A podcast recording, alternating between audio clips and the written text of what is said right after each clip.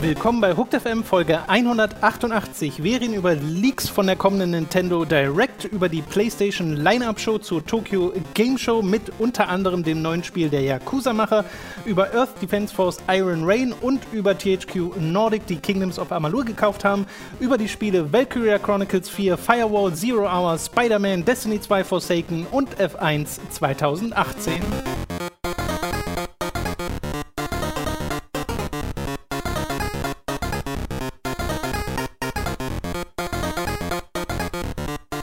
Wir begrüßen euch zu einer weiteren Folge Hooked FM. Ich bin Tom, mir sitzt der Robin. Hallo, mein Name ist Robin Schweiger. Ich begrüße Sie sehr. Hallo.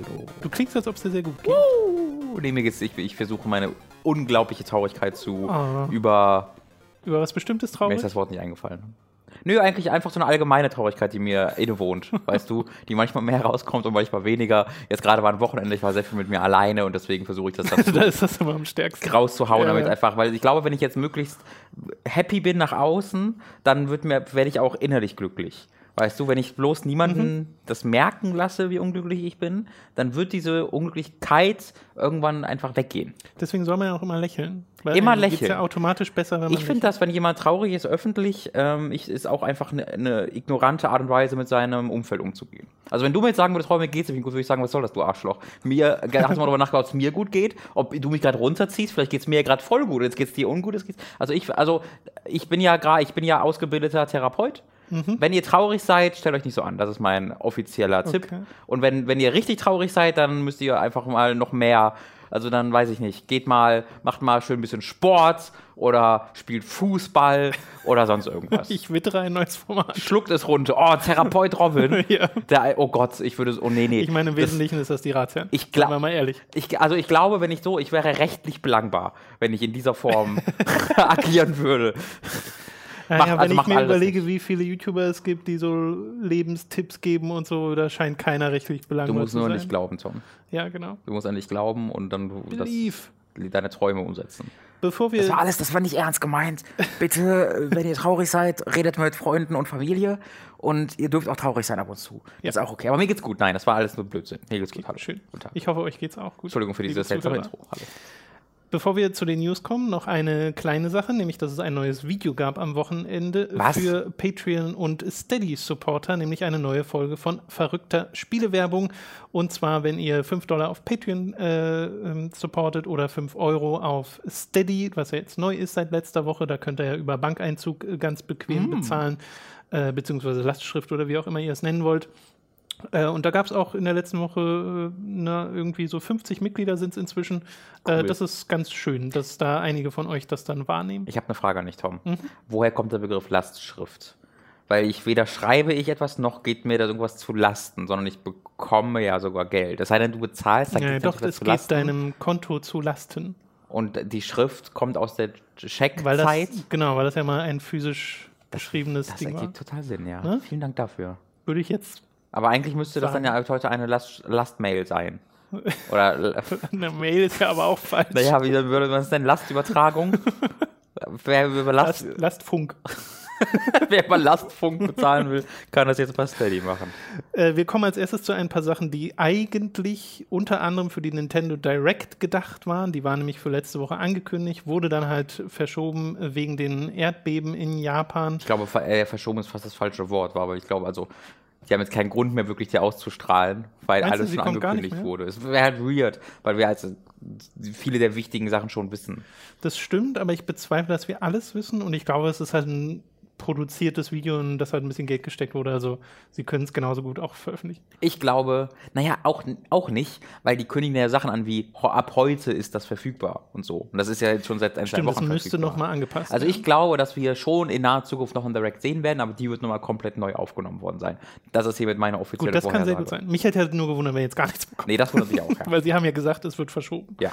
Was da so unter anderem angekündigt werden sollte, war Civilization 6, was für die Switch kommt. Da gab es zwischendrin sogar mal eine offizielle Website bei 2K, die man ansteuern konnte. Die gibt es inzwischen nicht mehr. Äh, aber Also wir, schade. wir wissen, es fand das Internet nicht gut, haben wir wieder. Nein, also äh, die Leute würden sich ja darüber freuen, dass da eine Switch-Version vorkommt. Am 16. November soll die kommen. Und ja, es hat eine Switch-Fassung von Civilization 6. Als wir uns da privat drüber unterhalten haben, hattest du gemeint, du kannst dir nicht so ganz vorstellen, was da mit dem Interface passiert.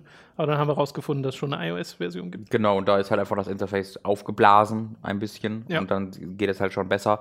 Ähm, bin mir immer noch nicht ganz sicher, weil die Switch-Bildschirm ist ja nochmal eine ordentliche Ecke kleiner als so ein ähm, äh, Tablet-Bildschirm.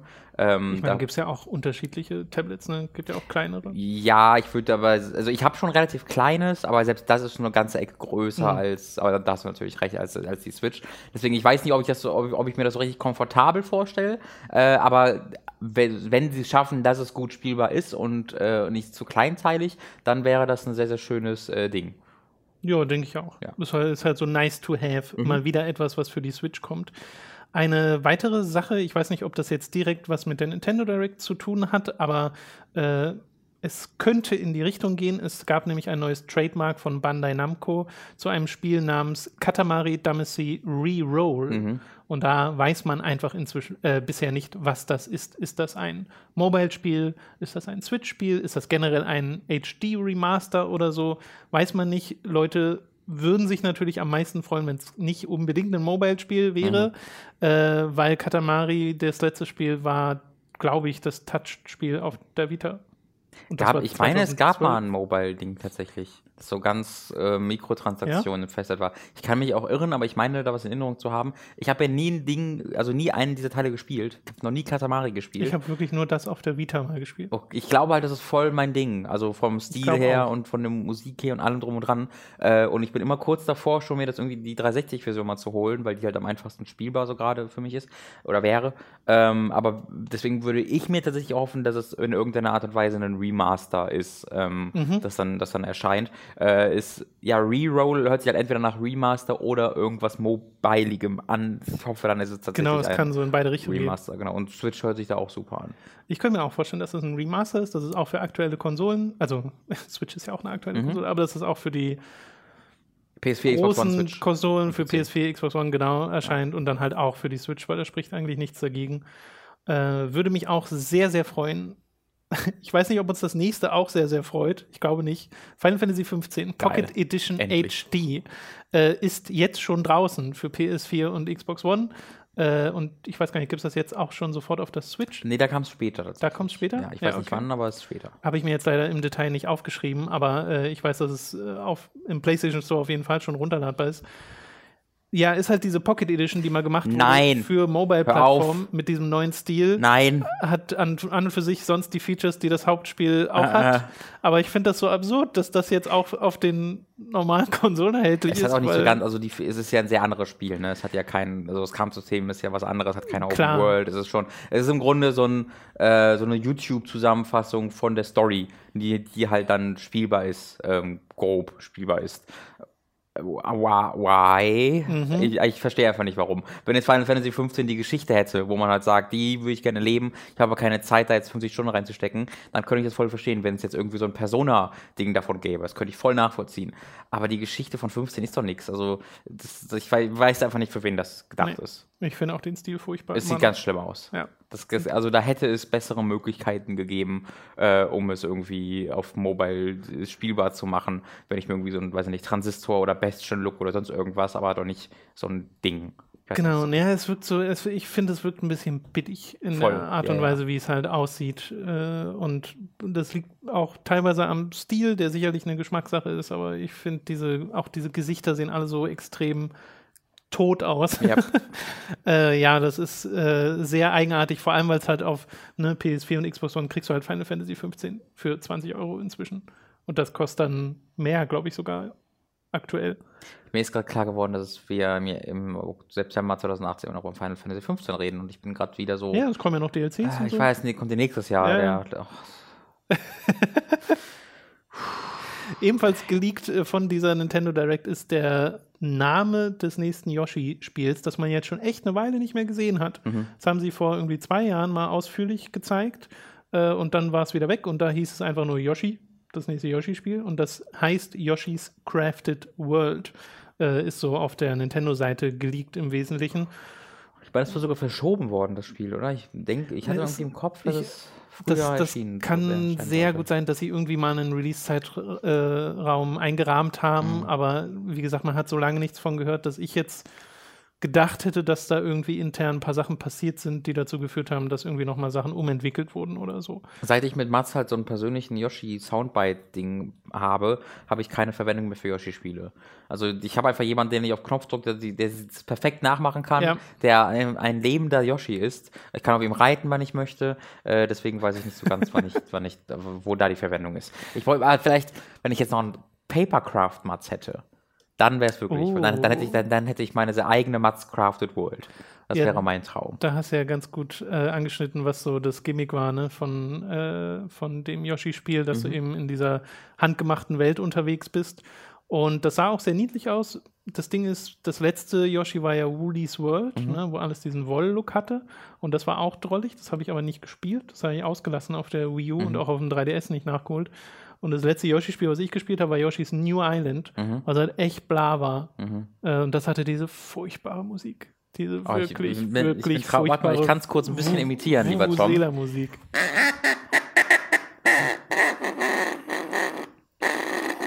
Das Das war ein, hat das sich war, gerade besser angehört Das war Track Nummer Soundtrack. 6. Also tatsächlich vom Sound her ist das sehr ähnlich. Also Ja. es ist gar nicht so weit weg. Das ist wirklich, also ihr glaubt, das war ein ganz, ganz schlechter Witz, aber das ist wirklich nicht so weit davon weg. Das hat wirklich einen grandiosen Soundtrack in seiner Scheißigkeit. Ähm, ja, ich, also ganz, mich langweilen ein bisschen die sehr, sehr anspruchslosen Plattformer von Nintendo.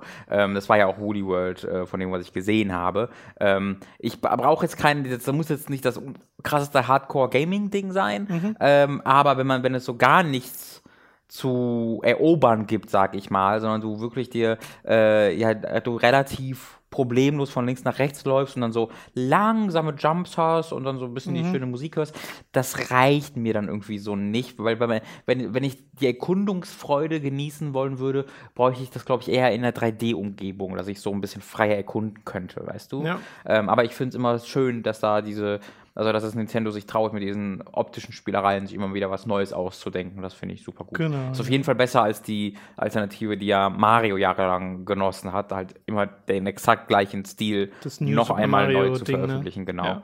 Ähm, äh, es gab doch, es gab tatsächlich vor, es ist jetzt schon wieder ein Monat her oder so ein Gerücht, ähm, dass äh, Super, äh, nee, New Super Mario Bros. U für die Switch geportet werden soll, äh, was ich verrückt fände. Ähm, also da Ja. kam auch nichts mehr dazu danach jetzt, deswegen weiß ich auch nicht, wie glaubhaft das war, aber ähm, fand ich, als ich es gelesen habe, konnte ich es eher nicht glauben, weil das klingt so absurd. Ja, da können sie auch ein neues machen. Eben, Ja, es ist kein so großer Unterschied zu dem Port, also nur, dass halt ein paar neue Level dann sind, also Ja. ja. naja, wenn, dann wäre es wahrscheinlich so eine Kombi, wo Super Luigi U mit schon dabei Ja, ist. ja. Äh, ja, weiß ich auch nicht. Äh, so eine Art von Mario-Spiel könnte das System aber gebrauchen und würde sich wahrscheinlich auch gut verkaufen. Ja, sicherlich.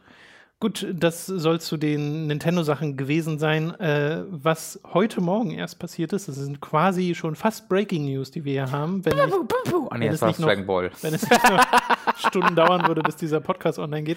Äh, es gab nämlich die PlayStation Line-Up Show. Das ist quasi die Tokyo Game Show Konferenz der äh, von Sony für die PlayStation. Und da wurden ein paar Sachen auch angekündigt. Äh, es gab auch einen englischen Stream, der so gedolmetscht wurde. Viele der Trailer hatten auch englisches VO, aber viele auch nicht. Eine der Sachen, die neu angekündigt wurden, und das finde ich kommt recht überraschend, ist Final Fantasy Crystal Chronicles Remastered, was 2019 erscheinen soll. Das ist weird. Ist ein Spiel, das ich nicht gespielt habe, war ja ein Gamecube-Ding ursprünglich. Ja. Ich weiß noch, ich habe das damals bei Giga Games gesehen in der Sendung und wollte das dann immer spielen. Ich hatte ja nie in Games. Ich weiß auch gar nicht, warum ich das unbedingt spielen wollte, weil zu dem Zeitpunkt hatte ich noch nie Final Fantasy, glaube ich, gespielt. Oh, und ähm, okay. ich habe das, das war ja erst sehr spät, dass ich da Ja, eingestiegen bin. ja. Äh, aber irgendwie hat mich damals dieser Grafikstil total angemacht.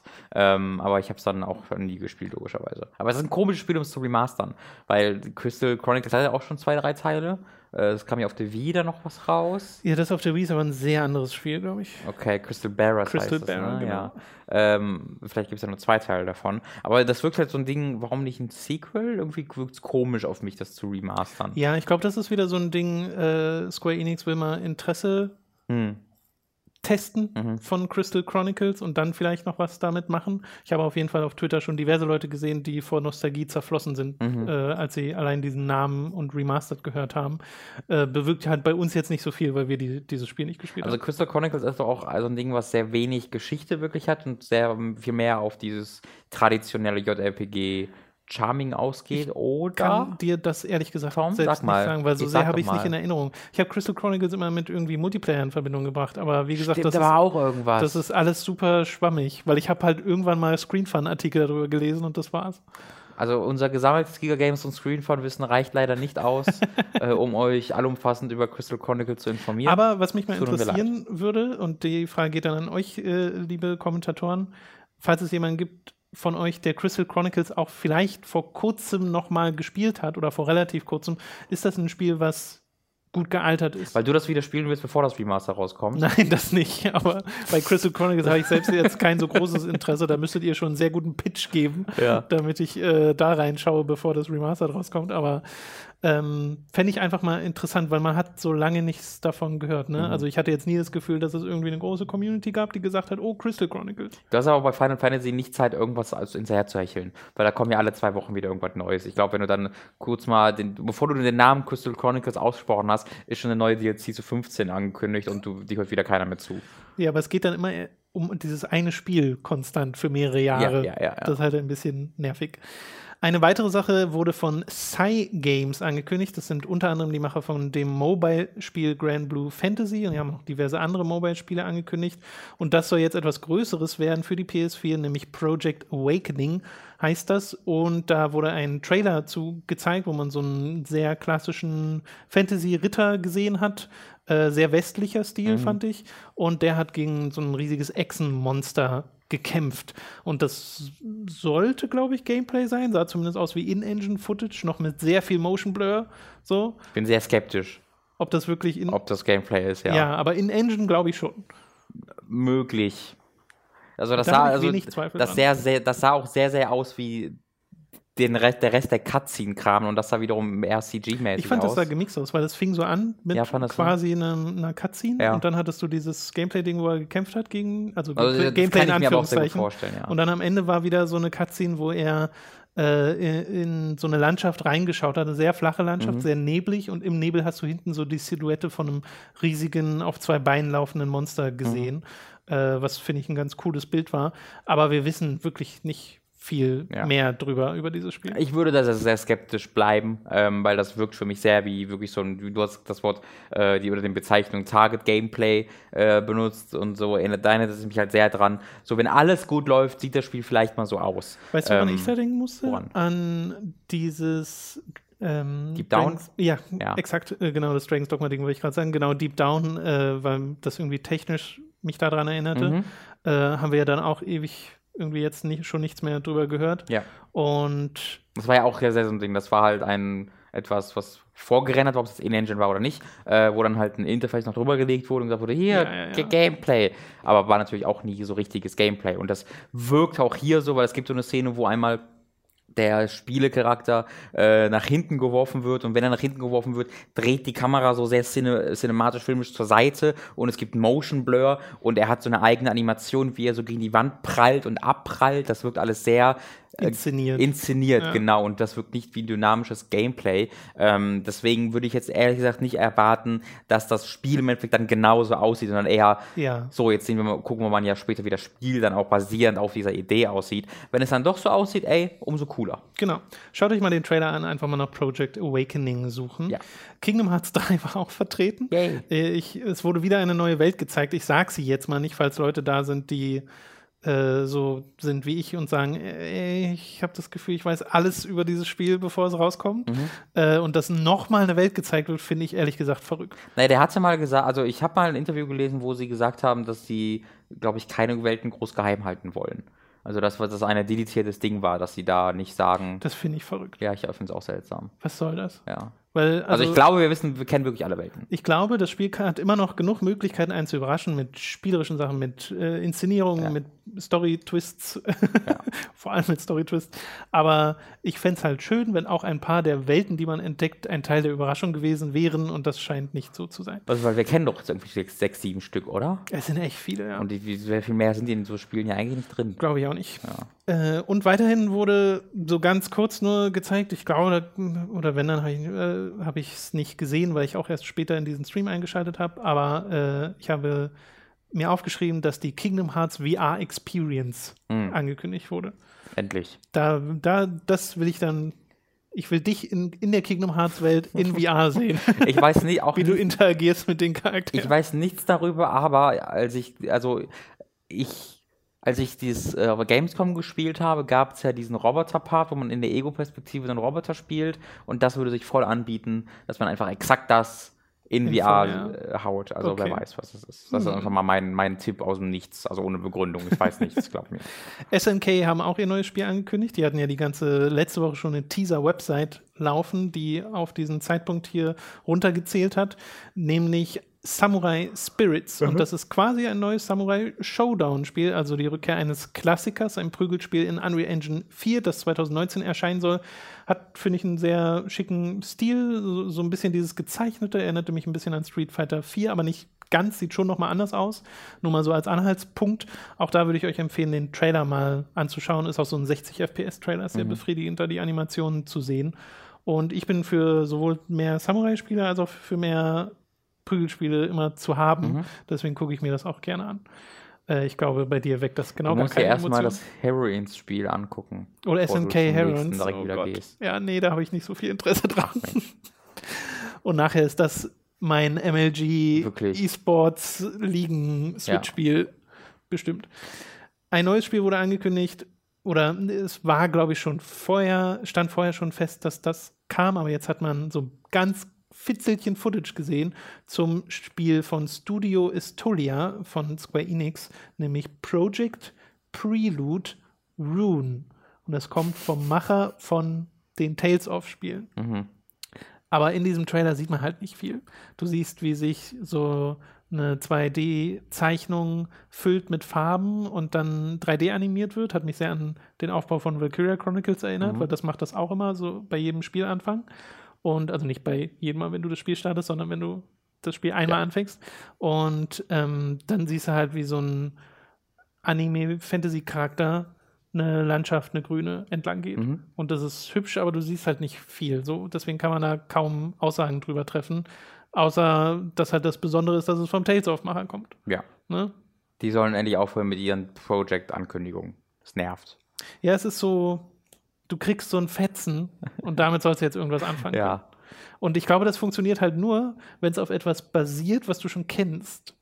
Weißt du, wenn es jetzt sagt, okay, das ist die Rückkehr einer Franchise Also und dann ich- reicht so ein kleiner Tease, aber nicht für was komplett Neues. Genau, also ich, ich, das geht ein bisschen, wir haben ja letztens mal im ähm, äh, Patreon und Steady exklusiven Podcast darüber geredet, über frühere Ankündigungen ohne großes Tram Bam Bam und dass das eigentlich, zumindest meiner Meinung nach, der Industrie ganz gut helfen wird. Das ist ja eigentlich sowas. Äh, ich finde halt, Namen sind eigentlich was sehr Einfaches. Ich, das verstehe ich nicht so ganz, warum man halt einen Namen nicht bereit hat. So, das ist ein grundsätzliches Ding. Äh, und wie du sagst, genau, ist damit man quasi diesem Rumgehype und diesem, oh, was könnte das sein, entgeht, muss man auch mal dazu sagen, okay, was ist das, worum geht's da? Äh, ansonsten ist das einfach so ein Name, der dann so gar nicht weiterhilft.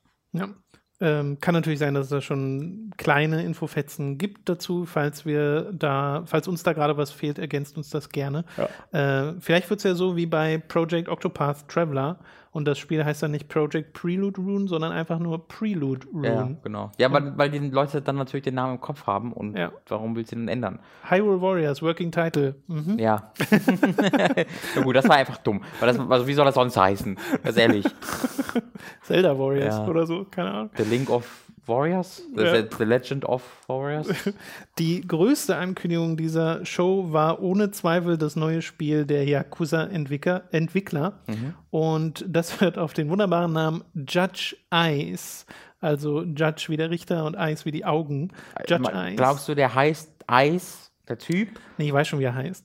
Ach so. Ja, Der heißt nicht leider so. nicht Eis. Okay. Der heißt Yagami. Okay. Und äh, Yagami der, Eis? der, der ist ein Anwalt und verliert wohl in einem Feuer seine Frau und alles, was er besitzt und ist dann irgendwie nicht mehr Anwalt. Und sein, und sein Anwaltsdasein, seine, seine Urkunde hat er leider Wie gesagt, auch ich versuche das so zusammenzuklauben. Das Witzige ist dieser, dieses, Äh. diesen Trailer und der ging wirklich um so ein Weilchen, Ja. hast du Story gehört, der wurde halt live gedolmetscht. Ah, was? Ja, das ist sehr lustig gewesen, weil du hast halt ne, diese sehr emotionalen japanischen Sprecher Aha. und dann aber so eine sehr monotone Dolmetscherin, die versucht, so hinterherzukommen und dir mitzuteilen, worum es da. Mhm. geht. Und ich habe so versucht, zusammenzuklauben. Äh, und es geht dann wohl darum, der, weil der ist dann, äh, dem begegnet so jemand auf der Straße und er hat dann so eine Lederjacke an und so wilde Haare. Äh, und später gibt es aber auch eine Szene, wo er so seine Anwaltsmarke wieder nimmt und es ist wirklich genau die Anwaltsmarke, die Phoenix Wright am, Mhm. am Revers hat. Und dann sowas in die Richtung sagt, nee, irgendwie die Leute brauchen mich oder so und dann macht er wohl doch wieder seinen, seinen Anwaltsjob oder zumindest die Investigation. Ist Sega das wieder der Publisher? ist ein Sega-Spiel, ja. Äh, Sega Kurz ist ja auch gehofft, der, es wäre Capcom. ne, dieses Sega-Studio ist ja auch der Entwickler von den Äh, Yakuza. die gehören Sega, das wusste ich gar nicht. ja. Okay. Und ähm, das soll wohl ein Spiel sein, in dem du selbst ne, die Untersuchung durchführst und so. Haben sie halt nicht gezeigt, nur gesagt. Mhm. Aber äh, so rein vom Konzept mal, dass es so um Anwaltsdrama geht, statt um Yakuza-Drama, Mhm. äh, bin ich doch sehr dabei. Ansonsten sieht das halt in seinen dramaturgischen Cutscenes sehr nach Yakuza aus. Genau, also die, das ist wirklich stilistisch extrem Yakuza. soll tatsächlich noch in diesem Jahr im Dezember für Japan, also in Japan erscheinen. Es gibt eine Demo ab heute, eine japanische. Und es ist bereits für 2019 bestätigt, dass es auch im Westen erscheinen wird, was sehr schön ist, Ich dass das gar nicht erst in der Schwebe steht. Wirklich, wann die Leute diese ganzen Spiele machen. Also die bringen ja wirklich jährlich ein Yakuza-Spiel raus. Dann haben sie ja letztes Jahr in Japan, oder war das Anfang diesen Jahres, bin mir gar nicht sicher, das Fist of the North Star Yakuza rausgebracht. Das war ja, kommt jetzt ja auch nächsten Monat bei uns oder diesen Monat vielleicht sogar. Äh, und dann kommt jetzt im S- Dezember noch das und dann machen sie ja auch gerade Yakuza 7, was dann ja auch nächstes Jahr kommt. Das finde ich unglaublich, wie viel Output die einfach haben. Und das basiert natürlich immer so auf der gleichen Grundstruktur, aber die haben es irgendwie geschafft, dass, ne, habe ich ja schon mal, haben wir schon mal drüber geredet, dass Leute da nicht eingeschnappt sind, dass sie quasi immer sich wiederholen, weil sie irgendwie immer clevere, neue, spannende Möglichkeiten finden, um dieses dann doch recht starre Korsett dann wieder irgendwie Ja. ähm, ja, spannend werden zu lassen. Die sind einfach richtig talentiert scheinbar. Ja. Und ich bin immer wieder, gut in überra dem, ich bin immer wieder überrascht, wenn ich dann den, äh, den Chef sehe, weil ich immer, wenn ich ihn denke, de- sehe, denke ich mir nur so, Super. oha, oha. Aber der kann ja was er tut. Ja. Also, lass ihn ruhig machen, was er will. Okay, sehr schön. Also Judge Eyes heißt dieses Spiel. Äh, weiterhin gab es dann einen neuen Sekiro-Trailer, der sieht sehr, sehr cool aus. Äh, es gab einen neuen Trailer, endlich mal wieder überhaupt was, zu Left Alive, diesem Mech-Third-Person-Action-Spiel. Wirklich, Gameplay hat man nicht gesehen, das war so ein Zusammenschnitt aus Cutscenes äh, mit englischen Sprechern und japanischen Untertiteln dieses Mal sogar. Okay. Und da hast du sehr oft den Sprecher von Nier gehört. Äh, und das fand ich ganz witzig. Soll am 28. Februar erscheinen. Ich schätze mal erstmal in Japan. Ich weiß nicht, ob es das wir, auch am was das besten- ist? Naja, seit der ein allerersten Ankündigung Third-Person-Action-Spiel, aber ich weiß auch nicht viel. Nee, mehr. ne? So das war viel. kein Mac-Ding, ne? Das war in einer Welt, wo es Mac gibt, aber man läuft Also, irgendwie als Typ es, rum. es kommt ja unter anderem von einem der Macher von Armored Core. Ja. Und noch so ein paar andere Leute sind dabei. Und Shinkawa ist ja Art Director und so. Ah, das Äh, war's, ja. Und das ist so der Grund, weshalb das interessant ist. Mhm. Wegen den Leuten, die dran arbeiten. Nicht unbedingt wegen dem, was bisher gezeigt wurde. War's Weil ja basierend darauf kann ich gar nicht sagen. Oh, das ist eine gute Frage. Ich hab's irgendwie Ich glaube schon, weil die Leute nämlich erst irgendwie dachten, es hat was mit Armored Core zu tun, hat es Mhm. aber nicht. Und jetzt ist es, glaube ich, war es ein Spiel im Front Mission Universum? Ich weiß es nicht. Oh, ja, da war was. Ich glaube schon. Ja, irgendwas war da. Ich habe es nicht mehr so ganz in Erinnerung, weil es halt irgendwie auch so in der Versenkung wieder Ja, verschwunden sehr ist, ne? viele Halbinformationen heute, es tut uns leid. Ja, wie gesagt, diese Show fand wirklich Gerade eben, ja, ja. bevor wir hier aufgenommen haben, statt. Ja. Deswegen war jetzt nicht nochmal Zeit, das irgendwie zu, äh, groß detaillierter zu, zusammenzusammeln. Tut uns leid. Ein paar weitere Sachen. Es gab dann eine VR-Compilation. Äh, es wurde ein neues Gungrave-Spiel gezeigt. Gungrave Gore. Da hast du aber auch nicht wirklich was zu gesehen. Mhm. Und äh, bei den VR-Titeln war Space Channel 5 dabei, was mich sehr gefreut hat. Da weiß ich aber tatsächlich schon seit einer Weile, dass da was Mhm. in Arbeit ist. Ich wusste aber noch nicht, und das ist wohl jetzt auch erst vor ein paar Tagen passiert, dass das auch für PlayStation VR bestätigt wurde. Okay. Und das freut mich sehr, weil Space Channel 5 ist super sympathisch. Okay, ja. Ja. Und das war im Wesentlichen diese Line-Up-Show, diese äh, TGS-Show. Ja, was nett. Ja, genau. Und diese, dieses Yakuza-Ding ist wirklich das äh, Herausstellendste. Äh, schaut euch da einfach mal die Trailer zu an. Da sind, wie gesagt, ein paar nette Sachen dabei. Dann haben wir noch zwei kleine News, nämlich zum einen, dass Earth Defense Force Iron Rain für den Westen bestätigt wurde, soll 2019 erscheinen auf der PlayStation 4. Das ist so wie dieses Spiel. Ich weiß nicht, was das soll. Wieso? Das ist ja nicht 5. Es gibt ja Earth Defense Force 5, was das richtige Earth Defense Force ist. Und Iron Rain ist ja dieses verwestlichste Ding, wo du sehr viel weniger Gegner auf dem Bildschirm hast und dafür sieht es halt grafisch ziemlich okay aus, ziemlich gut aus. Ähm, aber ich weiß halt nicht so ganz, warum. das soll. ist so weird. Ja. Vor allem, wurde denn 5 überhaupt schon vom Westen angekündigt? Weil, das wäre nochmal extra weird, wenn wir Iron Rain vor 5 bekommen. Äh, stimmt, aber war das nicht bestätigt? Ich bin mir nicht sicher. Weiß ich auch nicht.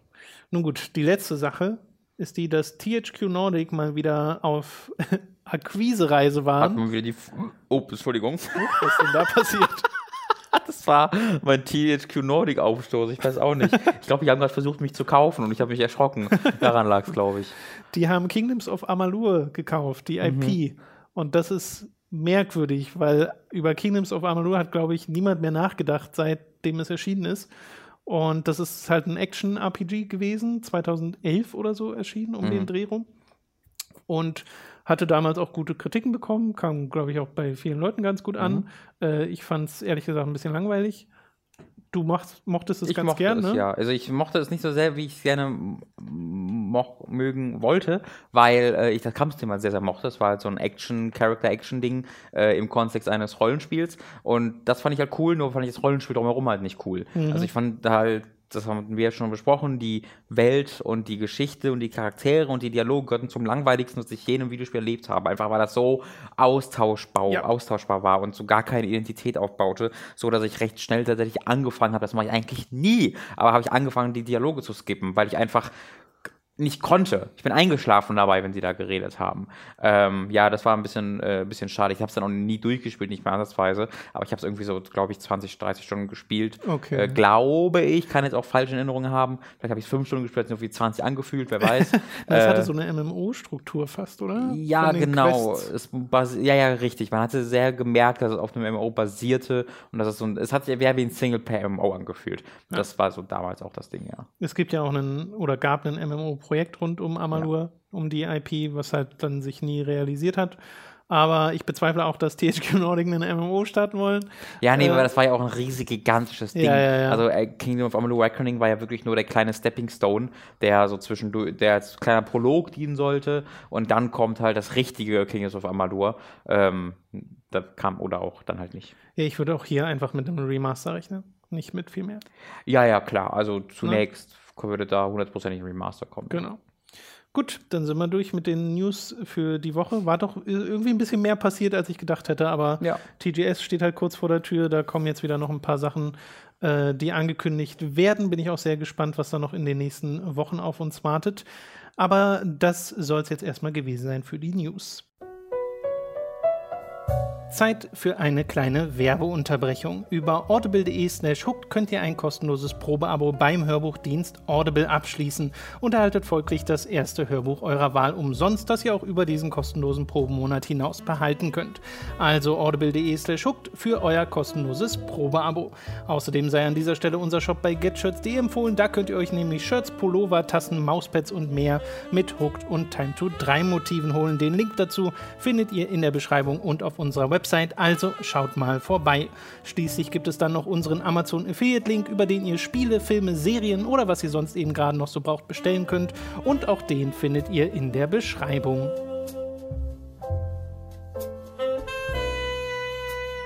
Wir kommen zu den Spielen, die wir in der letzten Woche gespielt haben und du darfst mal den Anfang machen mit dem Add-on zu Destiny 2 namens Forsaken. Ich muss gerade mal mal kurz noch ein Spiel notieren, weil das ist mir gerade eingefallen, das tut mir leid.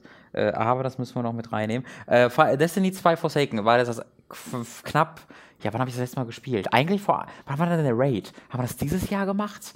Nee, Dieses nee, Jahr? nee, nee das das, war war, schon letztes 2017. Jahr. Also das war so ziemlich das letzte Mal, ähm, dass ich ähm, Destiny 2 gespielt habe, wie es halt so immer so ist. Du machst dann den Raid, bekommst dann die, im besten Fall die gute Ausrüstung und dann spielst du es nie wieder. Ähm, nur ich habe ja noch nicht mal gute Ausrüstung dafür bekommen, weil Destiny 2 ein komisches Spiel ist. Äh, ich habe mir dann äh, jetzt äh, Forsaken äh, 2 geholt und äh, musste dann erstmal nochmal fix die äh, alten, also alten Anführungszeichen DLCs äh, spielen, was einmal Warmind war und das andere war Curse of Osiris. Das sind diese Mini-Add-ons gewesen, die auch so mäßig bis gar nicht gut ankamen. Äh, und da habe ich dann wirklich nur einmal die Geschichte durchgespielt, die dann jeweils so eine Stunde bis anderthalb Stunden ging. Hatte immer ein sehr, sehr cooles CG-Intro. Also das, das mu- muss man sagen, das haben sie mittlerweile echt drauf, äh, so ordentlich, richtig geile CG-Cutscenes zu machen, die so fast so auf Blizzard-Niveau sind, was einfach total toll ist. Was sich dann so ein bisschen hypt. Ja, ja, genau. Was dann äh, meistens einfach sind, hier ist ein Charakter, der hat jetzt einen coolen Kampf. Und das ist einfach Ja. toll inszeniert, weil natürlich die Charaktere auch viel, äh, viel drauf haben. Äh, und ich glaube, es war. Nee, das war, das war in Forsaken. In Forsaken gibt es so eine CG-Sequenz, wo ganz am Anfang jemand wirklich, weiß ich nicht, die geht irgendwie drei, vier Minuten, wo einfach nur Kampf ist. Und das sind so unfassbar geile Moves drin. Die ist so gut choreografiert. Das war eine der besseren, eine der besser choreografierten äh, Zwischensequenzen äh, auf, Kampf, auf Kämpfe bezogen, die ich so seit langer Zeit gesehen habe in Videospielen. Das fand ich toll. Also ich habe erstmal diese beiden kleinen DLCs gespielt und die waren sehr bla, äh, wie das halt immer so ist. Wenn ich die damals für sich gekauft und gespielt hätte, wäre ich sehr beleidigt gewesen. Aber jetzt war so, noch waren sie halt nur so nebenbei kurz um zu leveln gespielt. Ähm, und das hat dann so, weiß ich nicht, vier Stunden gedauert, würde ich ungefähr schätzen, bis ich dann ungefähr auf dem Niveau war, dass ich ähm, dann Forsaken starten konnte. Und Forsaken ist im Grunde genau das, was damals auch Taken King für Destiny 1 war. Nämlich nicht so ein kleines Mini-Ding, sondern ein großes Add-on, was äh, so ein, fast schon so ein Mini-Sequel ist, weil es ganz viele Systeme umwirft, weil es das Spiel auf vielen Ebenen grundsätzlich wieder verändert. Für unser Eins eher weniger interessant, weil wie jetzt, welche Waffen du jetzt in welchem Slot tragen kannst, den Unterschied werden wir wahrscheinlich eh nicht bemerken. Aber sehr, sehr viel, was für das Game, Metagame bei wirklich Leuten, die das, die das täglich oder wöchentlich spielen, einen ganz grundsätzlichen Unterschied macht. Und davon gab es da sehr viele Änderungen, die dann mit einem Patch wieder kamen. Aber es gibt natürlich auch eine, wieder eine große neue Geschichte, ähm, die auch dann deutlich länger dauert. Und, eine, und äh, es gibt in diesem Fall zwei neue Planeten, neue Destinations, die du durchreisen kannst. Und es gibt einen neuen, ähm, eine neue Waffe mit einem Bogen. Es gibt jetzt den Bogen als Waffe, die ist Oh, super okay. geil. Wie halt immer Bögen irgendwie super geil sind, Ja. aber da haben sie auch, das haben sie richtig gut hinbekommen, dieses super tolle Headshot-Treffer-Feedback gemeinsam mit einem Bogen, der, der halt mit One-Shot die dann weghauen kann und wo die dann auch noch explodieren danach, die, äh, die Pfeile. Ja. Das fühlt sich sensationell an. Da muss ich gerade sehr an Warframe denken, weil als Hm. ich Warframe gespielt habe, habe ich auch mit einem Bogen gespielt und da so Headshots zu machen, ist halt auch lustig, weil bei denen wird ja Director aktiviert und die werden dann erstmal bis sonst wohin. ja, äh, das geboxt. passiert hier leider nicht, weil die Ja. dann ja verschwinden. Ja. Äh, und äh, es gibt einen, ähm, also es ist gar nicht vollumfänglich was Neues, aber das sind so die wichtigsten Sachen. Und es gibt einen neuen Spielmodus, äh, der heißt Gambit. Es gibt ja normalerweise, hast du ja als so ähm, Aktivitäten die, äh, die Crucible, was der PvP-Modus ist, Mhm. und die Vanguard, was die ganzen Strikes sind. Und da hast du dann höhere Schwierigkeitsgrade bei den Strikes, aber das sind so die beiden Modi, die es da gibt. Ja. Und dann hast du noch so ähm, Rise of Iron, was so Events sind, die dann manchmal für eine Woche gelten. Aber Gambit ist wirklich so ein neuer, fester Spielmodus, den du jederzeit spielen kannst. Ähm, aber auf den komme ich gleich nochmal zu sprechen, weil das dauert ein bisschen länger. Ich glaube, was am interessantesten für die meisten ist, ist so die Kampagne und die Geschichte. Und die ist äh, super, super cool. Ähm, aus der einen Perspektive, aus der anderen Perspektive aber auch sehr unspektakulär, ähm, weil geschichtlich passiert ja nicht so viel. Äh, es, ist, es wirkt sehr wie so eine Nebenstory, die ein Fass aufmacht. Also du weißt am Ende ganz genau, ah, okay, Okay. ihr wolltet von A nach B kommen. Oder sag ich mal, ihr wolltet eher die Straße bauen, damit man dann in Destiny 3 von Okay. A nach B kommen Ja. kann. Und diese Straße wurde hier gebaut. Äh, ich kann das auch ungefähr umzeichnen, was so ein bisschen das Thema ist. Das Thema ist also ein bisschen einfach, äh, was immer irgendwie passiert, wenn du eine Geschichte hast, wo es Licht und Dunkelheit gibt. In jeder Form hast du irgendwann die Frage, aber was ist denn, wenn du gar nicht was ist denn, wenn du ein bisschen böse bist auch? Das Licht gar nicht so nett ist, wie du glaubst. Und das ist halt so das Lameste ever. Also, weil das passiert ja wirklich immer irgendwann. Das ist ja wirklich immer passiert irgendwann dieser Moment, wo du, uh, und das fand ich halt so, äh, weil das passt nicht ganz zu Destiny. Weil Destiny, wie ich finde, immer sehr, sehr klar ähm, strukturiert hat, so die Darkness ist dieses ultimative Böse, ne? Und die ähm, Hive, ne, sind ja diese ekligen Alien-Viecher, die haben, die haben so, die sind so am der Darkness fast am nächsten, die sind einfach auch böse. Und dann hast du einfach das Licht, was dieses Göttliche ist, weil die Musik losgeht und du hast diese, diesen benevolent Alien, der da rumschwebt und der dann Kräfte gibt und dich wiederbelebt. Also das war immer sehr klar strukturiert und das war jetzt nicht spannend, aber immerhin. Und dass dann jetzt so gesagt wird, so, aber hu, du killst ja auch Leute. Also wirklich Leute sagen zu dir die ganze Zeit, du hast doch auch Leute ermordet, du ermordest immer Leute. Und ich habe halt nicht nur Leute ermordet, ich habe halt 10.000 Leute get Ja, ja. getötet. Da finde ich es halt schwierig, in einem Loot-Spiel auf diese Ebene zu gehen. Also wenn jetzt Diablo mir ein schlechtes Gewissen machen wollen würde, weil ich NPCs gekillt habe oder weil ich diese Die meine Mobs Dämonen haben kille, auch ja, ja, genau. Weiß, Familie. Weiß ich halt nicht, ob ich da so wirklich zustimmen würde, muss ich ehrlich zugeben.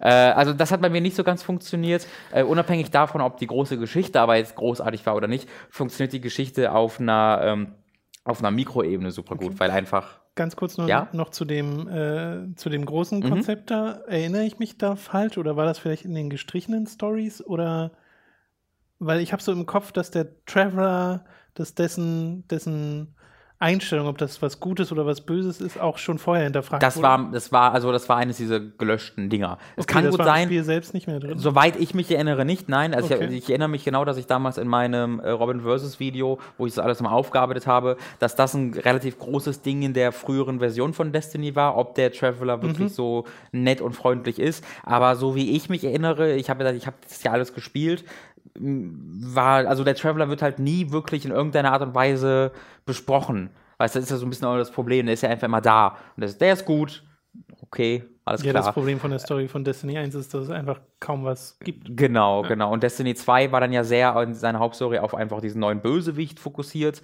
Ähm, aber ich habe persönlich habe das jetzt selten so erlebt. Und ich finde es auch nicht grundsätzlich nicht schlimm, dass das gemacht wird. Ich war einfach nicht so wirklich investiert genug und es war so ein bisschen zu absehbar. Dieses, dieses, dieses, dieses Ding von Du killst auch Leute, ist so, was ich eigentlich sehr mag, wenn das richtig gemacht wird. Aber wenn es in so ein Loot-Game einfach vor aus, völlig aus dem Nichts so reinkopiert wird, das wirkte so ein bisschen halbherzig auf mich. Aber nichtsdestotrotz äh, hat mich die Geschichte sehr unterhalten, weil es, wie gesagt, äh, eine ganz ordentliche Nummer von äh, Zwischensequenzen hat, die alle richtig gut inszeniert sind und die Spaß machen. Es hat äh, ganz coole Charaktere, die, äh, die gut gesprochen sind, gut geschrieben sind und Spaß machen. Äh, und vor allen Dingen spielt es sich einfach richtig gut. Es hat gar nicht so viele durchdesignte Level tatsächlich, ähm, was mich sehr überrascht hat. Äh, du hast halt am Anfang ein, zwei Level, wo du das, die, neue Destination äh, findest, also der Planet, auf die, wo du, die du dann als so eine Art Hub-World hast. Äh, das ist äh, eine, hast du, du hast es ja nicht gespielt, Destiny 1. Es gab in Destiny 1 das Reef, was so ein Na, doch, doch, das, das kennst du, ja? Äh, Das war ja einfach so ein Ding, wo du Quests angenommen hast und so Genau. wie so der Tower. Äh, und das ist äh, ebenfalls dort, dieses Gebiet. Das sind einfach so ein Asteroiden, auf denen du rumrennst, Okay. die einfach im Nichts schweben. Und das sieht halt ganz cool aus, weil du einfach in diesem Asteroidengürtel bist und manchmal nach unten guckst und das einfach nichts, also ein riesiges Loch und nichts. äh, und das ist ganz cool, äh, oh, aber jetzt nicht mega spektakulär. Und da verbringst du am Anfang halt ein, ein zwei, machst du ein, zwei Missionen. Und dann wird dir gesagt, so, wir wollen zu diesem Typen hin, äh, der äh, am Anfang was ganz schön Böses gemacht hat. Und äh, das machen wir, indem wir seine acht oder sieben, bin ich sicher, Lieutenants erledigen. Die Barone werden die genannt hier. Äh, und dann äh, jagst du quasi ähm, diese sieben oder acht Barone, was jeweils halt ein sehr eigener Bosskampf ist. Äh, jeder von denen hat, ist so, hat einen äh, Unterschied von zehn Lichtpunkten oder Powerpunkten, das ist ja einfach so dann Art Level. Es gibt auch Level im Großen und Ganzen, die sind eigentlich egal. Es geht eher um darum, wie viel Power bzw. wie viel Licht du hast. Das geht bis 600 hoch und du hast dann irgendwie 350 und dann steht hier, okay, du dieses Ding ist gemacht für, für Licht 380. Das kannst du dann zwar machen, Vielleicht sogar nie, aber es kann, also wenn du so einen zu großen Unterschied hast, werden sie einfach immun, aber wenn du irgendwie einen Unterschied von 20 hast oder so, dann sind sie zwar eine ganze Ecke stärker als du, aber du Ja. kannst es trotzdem machen. Und so habe ich es dann auch gemacht. Ich war eigentlich immer unterlevelt und deswegen waren die teilweise wirklich schweineschwer, aber ich habe richtig viel Spaß dran gehabt, weil die sind total einzigartig. Das ist ja auch ein großes Problem von Destiny gewesen, dass diese Bosskämpfe waren immer große Versionen der stinknormalen Gegner und dann hast du, haben die auch genauso gekämpft, dann hast du einfach eine halbe Stunde auf die draufgeballert, irgendwann waren die tot. Ja, genau. Bullet Sponges. Genau. Und die sind halt immer noch Bullet Sponges, klar, weil es dauert auch eine Weile, Ja, genau. ja. Aber sie haben halt wirklich, ne, sie haben Phasen und sie ähm, haben cleveres Ad-Design, so wie halt die Gegner spawnen, wie, Okay. wie das dann aufeinander ausbalanciert ist. Und du hast dann einen Boss zum Beispiel, der halt so ein Rider ist, also der fährt nur auf seinem, auf seinem äh, Fahrzeug rum und du lieferst dir dann so ein halbes Rennen mit dem und äh, jagst den auch durch die Map. Fahrzeug, oder? Genau, ja, kannst du. Das fand ich auch total gut. Äh, du, du hast halt diverse Fahrzeuge, die spawnen und die auch wenn du kaputt gehst, kannst du wieder ein neues holen und dann so gegen den kämpfen. Aber ich habe den größtenteils mit meiner Sniper und meinem Scout Rifle erledigt, weil ich einfach so unterlevelt war, dass ich, wenn ich in einem Fahrzeug war, so eine Zielscheibe war, Ja. dass ich sehr schnell gestorben bin. Das heißt, ich habe den dann so schön ähm, von hinten raus erledigt, aber das hat sich sehr dynamisch angefühlt, dass es einfach ging. Das war super. Und jeder dieser sieben Art Bosse ist wirklich sehr, sehr unterschiedlich, hat eine sehr, charakter sehr, sehr starke Charakteristika. Hier hast du den Sniper, hier hast du den Fahrzeugtypen, der die Explosives mag. Das klingt nach einer Metal Gear Solid Ist auch so ein bisschen. Gallery. Ja, ja, genau. ähm, und das fand ich super. Also, die, das, die finden halt alle in dieser Overworld statt. Also, das sind jetzt keine wirklich krass äh, designten Level, Ja. äh, aber die, sobald du halt in dieser Overworld landest, kriegst du direkt diese Quests. Das heißt, du kennst diese Overworld zu dem Zeitpunkt wahrscheinlich noch nicht so gut, dass es dann trotzdem alles neu für dich ist. Und so ist es dann eine sehr schöne Art und Weise, dieses Gebiet das erste Mal zu erkunden. Äh, und danach habe ich mich dann auch direkt super ausgekannt überall. Also das hat mir wirklich, wirklich viel äh, Freude bereitet. Äh, und dann musst du halt zwischendurch noch so ein bisschen Nebenkram immer mal wieder machen, wie es halt immer in Destiny schon der Fall war. Äh, und dann ist es im Grunde auch schon, dann hast, bist du schon bei der letzten und vorletzten Mission. Ja.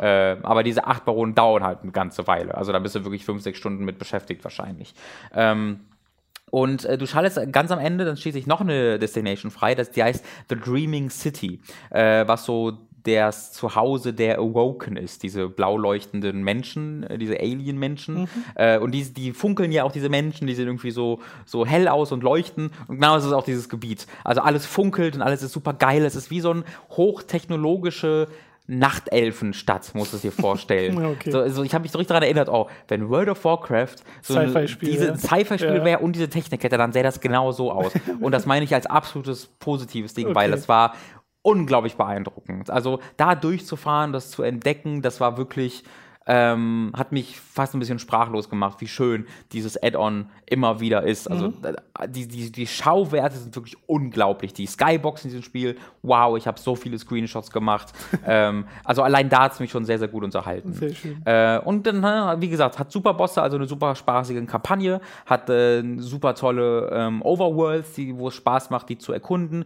Die Progression funktioniert bis zu einem gewissen Punkt, da kommen wir gleich nochmal drauf zu sprechen, sehr gut. Du ähm, levelst die ganze Zeit, bekommst die ganze Zeit neue, neue Items und ich musste nie wirklich grinden zwischendurch. Ich musste zwischendurch ab und zu mal so ein paar Nebenquests machen, die nichts mit irgendwas zu tun hatten, einfach weil ich unterlevelt war, weil ich ja aus, bei den vorigen beiden Add-ons relativ schnell durchgejumpt Ja. bin. Aber das war nie so wirklich lang und dann ging es halt direkt weiter. Und da hatte ich sehr, sehr viel Freude mit. Das klingt alles sehr, sehr gut. Das ist ja so ein bisschen so dieses Ding, ne? Du hast ja Destiny 2 gespielt Mhm. und fandest das jetzt in meiner Erinnerung auch nicht schlecht. Nee, ich fand es also ich fand's sogar ziemlich super. Genau, aber das hatte ich jetzt nicht gehalten, ne? Also du hast jetzt nicht Ja. groß Ich weitergespielt. suche halt nicht danach bei diesen Spielen. Ja. Ne? Ich glaube, wenn du danach suchst, dann, da kommt, also das, Destiny 2 kam ja überhaupt gar nicht gut dann an bei der Fanbase. Die, das ist ja wirklich sehr verhasst eigentlich gewesen bis zum jetzigen Zeitpunkt. Ähm, aber das war für mich nie ein Problem, weil ich das Spiel ja nie auf dieser Hobbybasis spiele, dass ich jeden Tag was zu tun haben will Ja. und so. Aber ich weiß, äh, das scheint jetzt auch eine Änderung bei Forsaken zu sein. Das wird wieder für, erneut für mich uninteressant sein, aber Forsaken scheint sehr viel mehr in die Destiny 1 Richtung zu gehen, wo ähm, im Endgame Grinden wichtig ist, wo es schwer, schwer wird, an, an Loot zu kommen, wo du wirklich wochenlang spielen musst, um dich zu leveln. Äh, das ist halt für mich alles in das Kritikpunkte, aber genau das war das, was den Hardcore-Fans halt gefehlt hat, weil die hatten im Grunde nichts zu tun. Ne? Die haben halt das halt jeden Tag gespielt und das Spiel war nicht darauf ausgelegt. Ähm, ich habe gerade dieses, diesen, diesen Loot, äh, dieses, dieses, dieses, also dass bis zu einem gewissen Punkt du gut Loot bekommst. Ja. Äh, es gibt nämlich ähm, einen Softcap von 500. Also erneut, ich rede von diesem Power.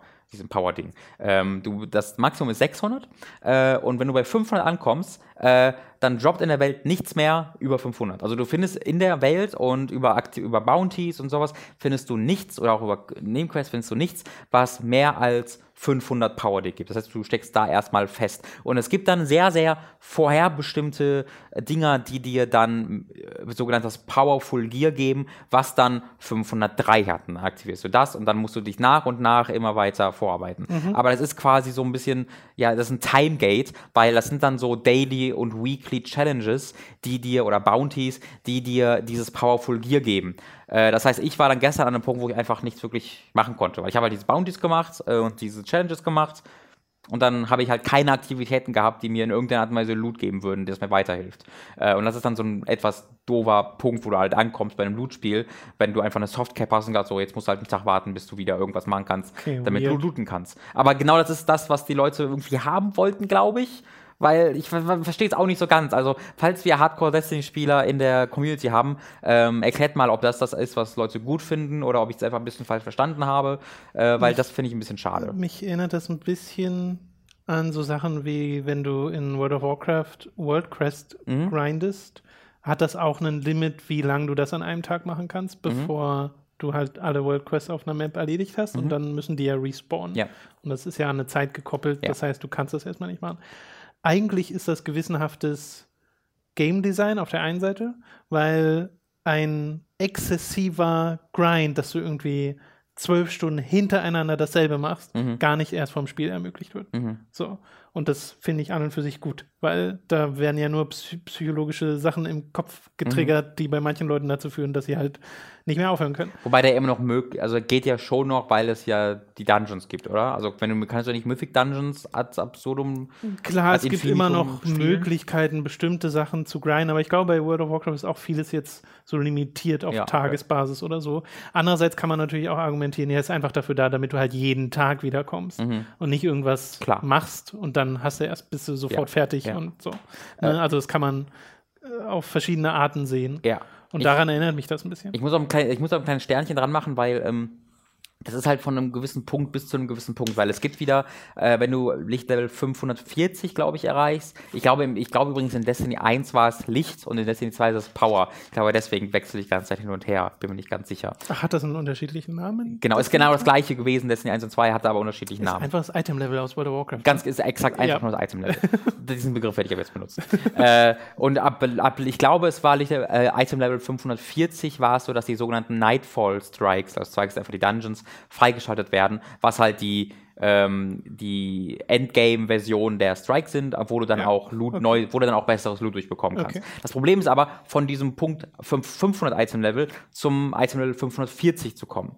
Äh, weil das ist halt so ein bisschen so eine Phase wie im, äh, im Launch World of Warcraft Level 40, wo du einfach, ne, wo du in so einem äh, Nichts bist, wo Ja. du irgendwie nicht so richtig viel machen kannst. Äh, und das ist halt schade, weil ich das Spiel halt sehr, sehr gerne gerade spiele. Und dieses, ähm, diese Dreaming City ist total toll, weil du da wahnsinnig viel entdecken kannst. Also das ist voll mit äh, Secrets und du findest ganz viele Sachen, wo du nichts mit anfangen kannst und Items. Ich hab, bin hab mal diese Map erkundet und bin, hab so einen äh, so so einen Jump gemacht, wo ich sofort gemerkt habe, okay, der ist ein bisschen schwieriger, der ist jetzt nicht so, also der ist schon so vorgesehen, aber der soll jetzt nicht so Okay. offensichtlich sein. Das war mit bewegenden Plattformen, wo ich dachte, ah, warte mal, da könnte ich vielleicht da oben hinkommen und bin dann tatsächlich an eine Stelle gekommen, wo ich vorher nicht dachte, dass ich hinkommen kann und habe dann da so eine kleine Mini-Katzenstatue gefunden und habe dann die nur angeguckt und da habe ich dann nur so einen Tooltip bekommen, wo irgendwie stand, you don't have the necessary item oder sonst was stand da. Dann so, ah, okay, weird. Und dann habe ich eine ganz andere Activity später auf diesem Planeten gemacht. Äh, ich weiß nicht mehr genau, was es war. Und habe dann da ein Item für bekommen, was einfach nur Small Offering hieß. Und dann so, ah, okay. Und dann bin ich wieder zurück zu der Katze und dann konnte ich jetzt tatsächlich dieses Item geben, habe dafür eine bessere Waffe bekommen. Das war dann auch wirklich eine bessere Waffe, die ich, als Okay. eine, die ich vorher hatte. Und solche Sachen liebe ich total. Irgendwann gibt es mal ein Spiel, wo es dann sagt, er ist das falsche Offering, zwei Level weniger. ja, ja, genau. das ist runtergestuft. Das führt natürlich auch dazu in Destiny 2, dass man halt viel googeln muss. Äh, also ein Beispiel, äh, nicht viele, aber du musst halt bestimmte Sachen googeln. Ich hatte zum Beispiel Okay. eine, eine Bounty bekommen. Ähm, also ich, um es zu klären, Bounties sind einfach äh, au- auf täglich oder manche sind auch wöchentlich aktualisierte Aufgaben, wofür du dann äh, auf wöchentlicher Basis besonders starkes Loot bekommst, das dann auch ab, ab 500 dich levelt und täglich ist einfach irgendwelche Währung oder so. Ähm, Und da war ein, äh, eine Aufgabe, erledige eine Ascendant Challenge. Mehr steht da nicht. Also ist einfach nicht mehr Erklärung. So, okay weird. Also da hatte ich einfach auch keine Grundlage dazu wissen, was das ist, dann habe ich einfach mal gegoogelt. Und äh, es ist halt so, wenn du wiederum Activities einfach in diesem äh, in dieser Umgebung machst, also diese äh, Patrols oder die Public Events oder sonst irgendwas, äh, dann bekommst du manchmal auf Zufallsbasis oder auch in äh, Schatzkisten bekommst du eine bestimmte eine Tinktur, das ist ein Item, was Tinktur of irgendwas heißt. Ähm, und wenn du die trinkst, also benutzt in deinem Inventar, bekommst du den Status Ascendant ähm, also aufgestiegen, dass du in irgendeiner Weise in einer höheren Dimension bist. Äh, und Hi. Hi, genau, Hi ist der Status. ähm, und irgendwo, das wechselt wöchentlich, irgendwo auf der wirklich riesigen Destination Map äh, gibt es einen Riss im ja, Space-Time-Kontinuum quasi. Course, ja. Und auch wenn du nicht Ascendant bist und einfach da langläufst, das ist, war in diesem Fall in so einem, es gibt ja so Mini-Dungeons, die heißen Lost Sectors. Äh, in einem dieser Mini-Dungeons war ich schon mal vorher und dann habe ich unten so ein Tooltip bekommen, wo stand irgendwie The, äh, weiß ich nicht, The Line Between Dimensions Grows Thin oder so stand da unten links. Und wenn du quasi Ascendant bist, also diese Tinktur getrunken hast und an diesem Punkt stehst, wo diese Message war, dann öffnet sich dort ein Portal äh, in diese sogenannten, in den Ascendant Realm, was so ein sehr übernatürliches Ding einfach ist, was ich jetzt glaubenmäßig gar nicht erst versuchen werde zu erklären. Okay. Ähm, aber das ist alles sehr dunkel und das spawnst du dann in so einem Ascendant Realm. Und das war ziemlich cool. Da hast du dann vor dir irgendwie acht Kristalle, die schweben. Kannst aber nichts damit machen. Also wenn du die anschießt, steht da immun. Kann, sind irgendwie unverwundbar. Äh, gleichzeitig spawnen überall äh, Gegner, die unverwundbar sind und dich mit einem Schlag töten. Oh, äh, fun. und die halt so, das sind alles so Hive-Gegner, so Taken-Hive, die auch alle so am Schreien sind, ne, so, so. Und alles ist sehr dunkel, du siehst fast nichts. Und das ist erstmal eine sehr coole Atmosphäre, die so viel aufgebaut wird. Ja. Und was du machen musst, ist, es gibt, es geht alles sehr in Detail, aber ich würde es gerne einmal grundsätzlich erklären. Es gibt so ähm, genannte Blights, was so runde Kugeln sind, äh, die in der Luft rumschweben und die machen so ein Schutzschild um sich rum und äh, du kannst da quasi nicht reinschießen. Und im normalen Destiny 2 ist es so, dass dann einfach die Taken sehr oft äh, in diesen äh, Blights spawnen und dann quasi geschützt sind. Also die können da rausschießen, aber du kannst nicht reinschießen. Das heißt, du musst dann in dieses sehr kleine Schutzschild rein und dann von dort drin diese Bleitkugel kaputt schießen, was eine ganze Weile dauert. Und dann geht das Schutzschild weg und du kannst wieder aus der Entfernung dann die Taken erledigen. Und äh, in dieser sehr dunklen Umgebung mit schmalen Pfaden, wo du auch sehr schnell runterfallen kannst, äh, sind dann vier, zufallsbasiert vier solche Blights verteilt. Du musst dann quasi zu denen hinrennen und jumpen und die dann erledigen, aber du darfst auch nie zu lange an einem Punkt bleiben, weil einfach diese Gegner auf dich zugerannt und kommen, wenn dich einmal treffen, bist du tot. Äh, das heißt, ich habe da wirklich, weiß ich nicht, eine halbe bis dreiviertel Stunde versucht, also du kannst es unendlich oft probieren zum Glück, äh, weil ich habe es irgendwie, weiß ich nicht, 20 Mal versucht, bis ich dann irgendwann mal alle Blights kaputt bekommen habe und dann musst du aber noch alle Kristalle kaputt machen, weil dann geht das Schutzschild von diesen Kristallen Ach weg, so, die du okay. am Anfang gesehen hast. Ja. Und das habe ich dann aber auch irgendwann geschafft. Und das war dann die Ascendant Challenge, wo ich dann wieder ein Powerful äh, Gear für bekomme. Also eines, was auch mein Ab Ja. 500 mich le- auflevelt, was ich aber noch einmal die Woche machen kann. Äh, und dann die Bounty erledigt. Solchen, also das hätte ich halt selbst wahrscheinlich nicht rausgefunden. Es ist nicht ausgeschlossen, weil diesen Tool habe ich auch selbst gesehen. Also ich hätte es, es hätte irgendwie klappen können. Aber ich mag total solchen Kram, weil der fehlte in Destiny 2 im Base Game ziemlich. Da war es alles sehr strukturiert und erklärt und das war's.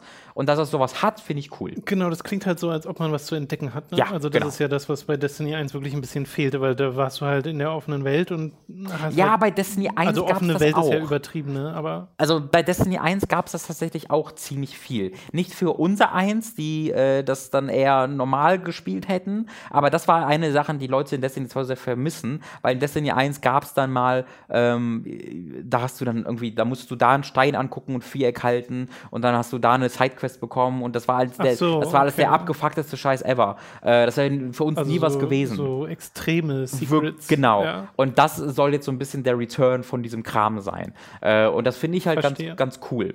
Ähm, und deswegen macht es halt ziemlich Spaß, diese Dreaming City zu erkunden. So nach fünf, sechs Stunden habe ich, glaube ich, alles verstanden, was es da jetzt erstmal Mhm. gerade zu entdecken gibt. Aber in irgendeiner Art und Weise soll sich die Dreaming City auch wöchentlich verändern. Äh, ich weiß nicht, ob es einfach nur auf die Inhalte bezogen ist oder auch, ob das irgendwie optisch sich verändern soll.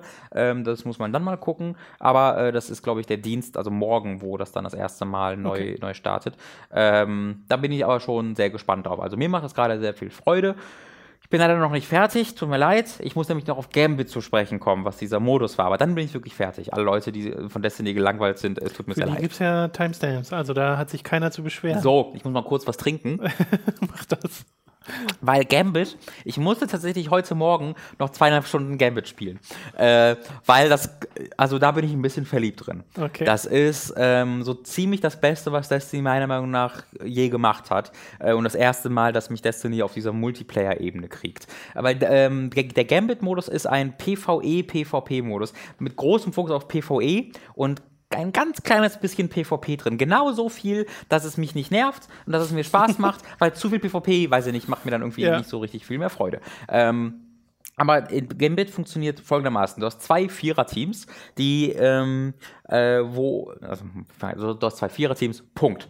Äh, und du hast einen äh, Charakter, der heißt The Drifter, was so der Herr von dem Gambit ist. Und am Anfang jedes Spiels äh, wirft er quasi so, ein, so eine Art Coin und der entscheidet darüber, welcher Gegnertyp spawnt äh, auf der Map. Äh, ne, du hast ja die Taken, du hast die Fallen, du hast die Hive, du hast die Vex und, habe ich gar nicht erwähnt, neu die Scorn. Also du hast auch einen neuen Gegnertyp ähm, hier. Der basiert in, in Forsaken. Der basiert zwar auf den Fallen, aber ist schon sehr anders. Also hat sehr andere Gegnertypen und das, hat, das fand ich halt cool. Das Gibt ist der neue. kein Gegnertyp, der Forsaken heißt?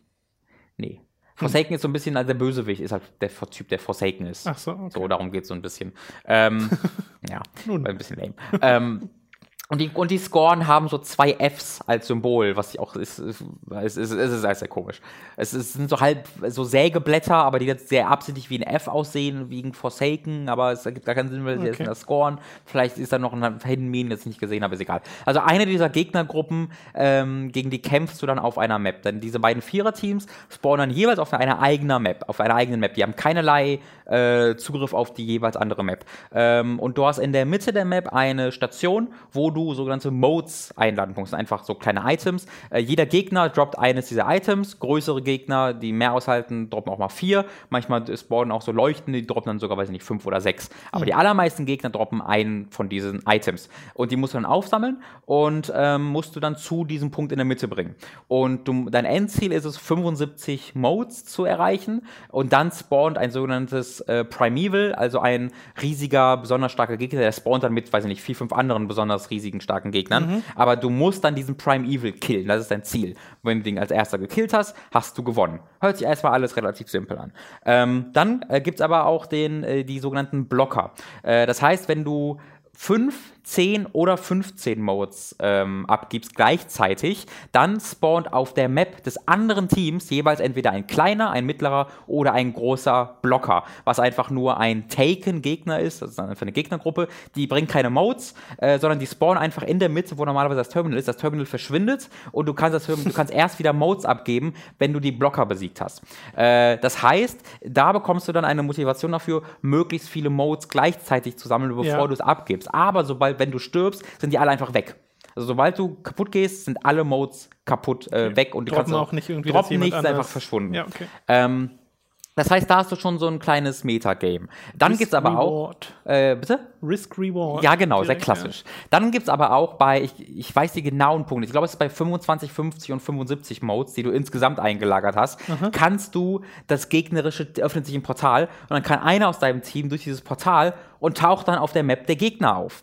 Und du siehst dann, wie viel Modes, über dem Köpfen siehst du eine Zahl, die anzeigt, wie viele Modes die gerade dabei haben. Das heißt, du kannst, so. du hast dann 30 Ja. Sekunden. Kannst auswählen. Genau, ich glaube, es sind 30 Sekunden oder vielleicht sind es auch 15. Es ist nur eine sehr begrenzte Zeit, die du Zeit hast, wo du dann äh, dort dann quasi auf die Jagd nach den Leuten gehst. Und wenn du dann einen gekillt bekommst, ist natürlich seine kompletten Modes weg. Und selbst wenn du Leute killst, die keine Modes haben, das Ding hat einen 10 Sekunden Respawn-Timer, wo du dann auch ähm, Okay. dann nochmal ein bisschen weiter weg vom Geschehen spawnst. Das heißt, allein da ähm, verliert ihr dann schon, weiß ich nicht, 15 Sekunden. Und das ist halt, das macht halt so viel Spaß. Also ich bin halt wirklich äh, dann äh, heute Morgen in so ein Map gespawnt, wo einer irgendwie 14 hatte und der andere hatte 10.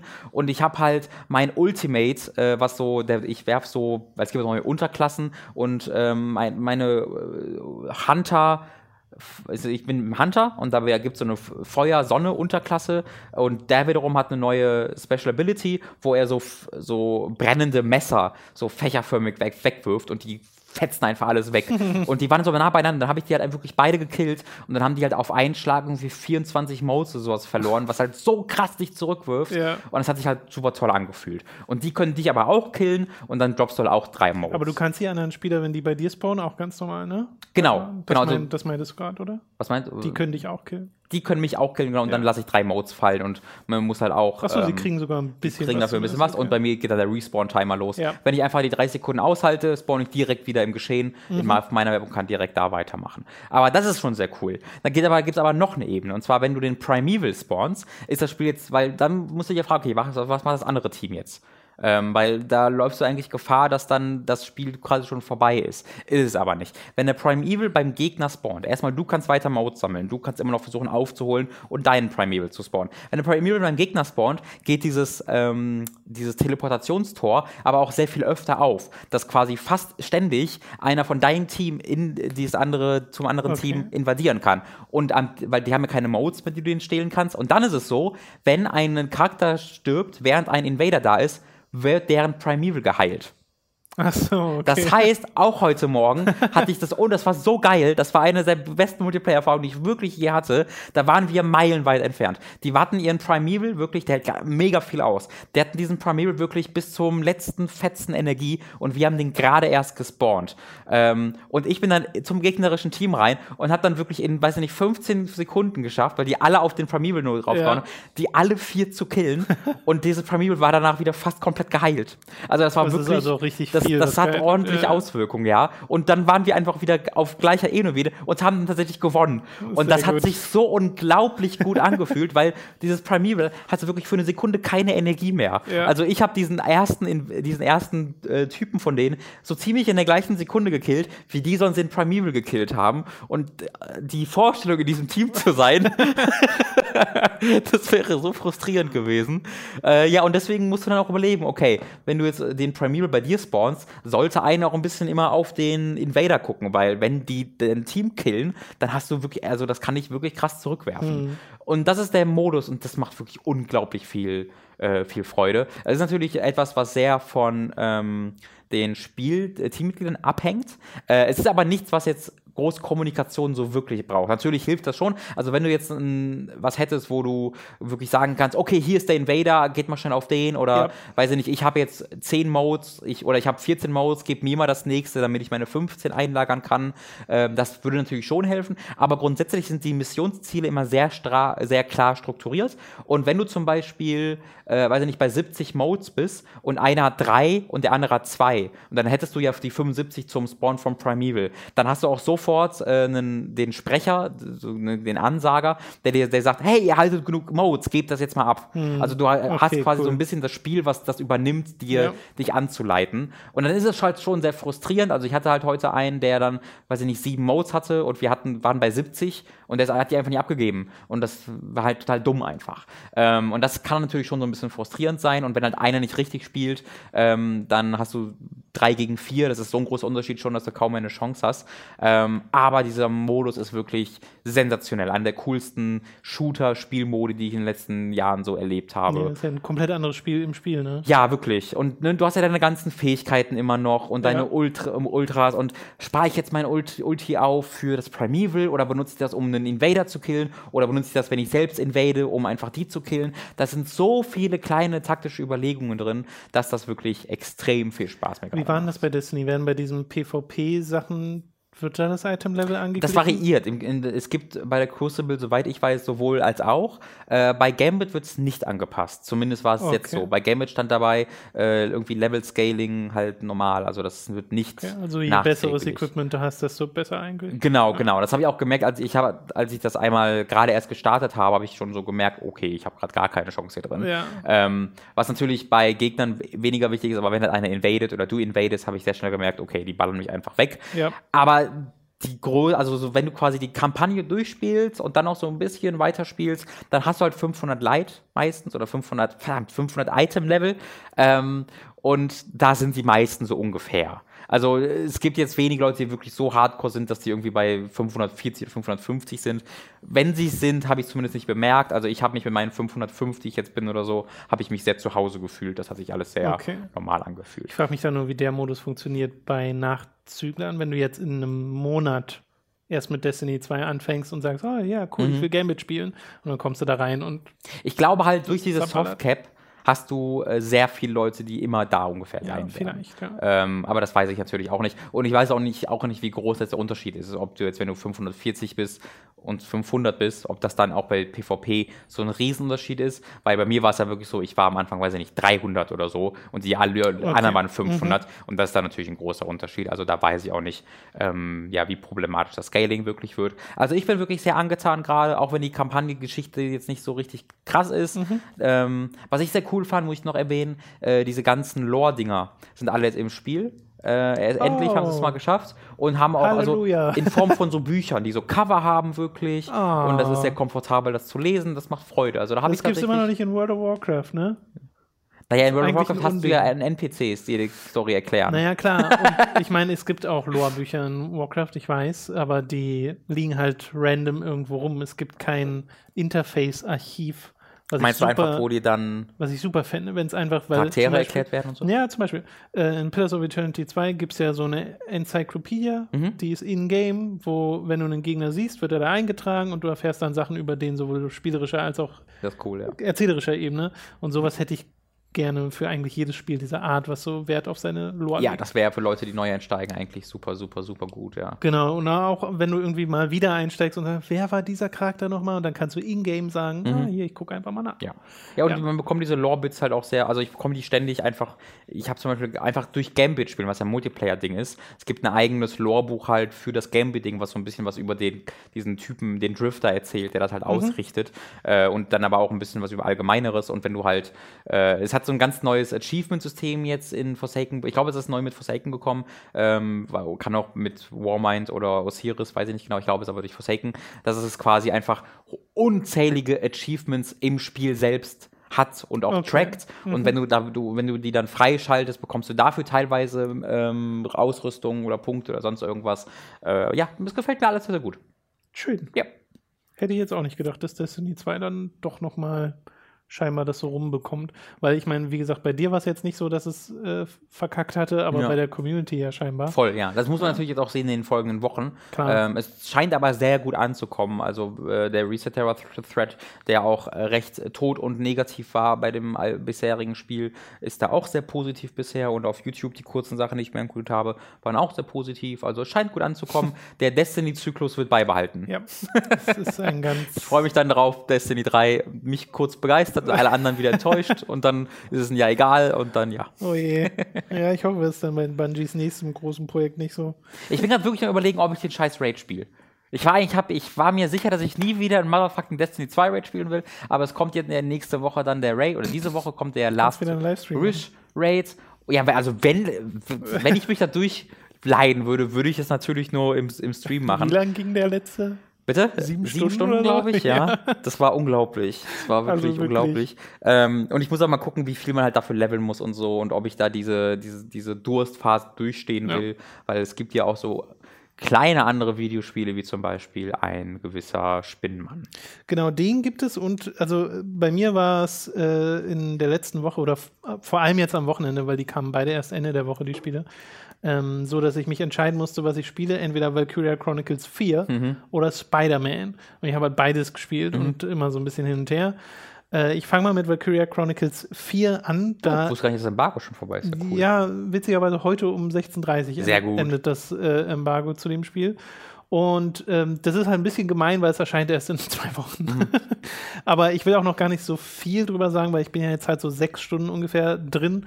Ähm, und das ist äh, jetzt noch nicht so wahnsinnig viel, wenn ich davon ausgehe, wie lang Teil 1 war. Ich weiß natürlich nicht, wie lang jetzt der vierte sein wird. Aber ich kann zumindest mal meinen bisherigen Eindruck umreißen und der ist sehr, sehr positiv, weil es wirklich genau das ist, was ich mir gewünscht hatte und was ich auch erwartet habe, nachdem ich zum Beispiel auch die Demo spielte. Ne? Und da hast du schon sehr gemerkt, dass das wirklich sich Valkyria Chronicles 1 nimmt und wieder so ein Spiel wird. Spielerisch bleibt hier alles im Wesentlichen beim Gleichen, sogar optisch bleibt alles beim Gleichen. Es wirkt nicht so, als ob die Grafik jetzt so krass fortgeschritten ist im Vergleich zum PS3-Spiel. Äh, du hast wieder das Buchmenü mit den selbst Cutscenes, die du dir über kleine Bildchen auswählst und dann hast du diese Sachen, ne?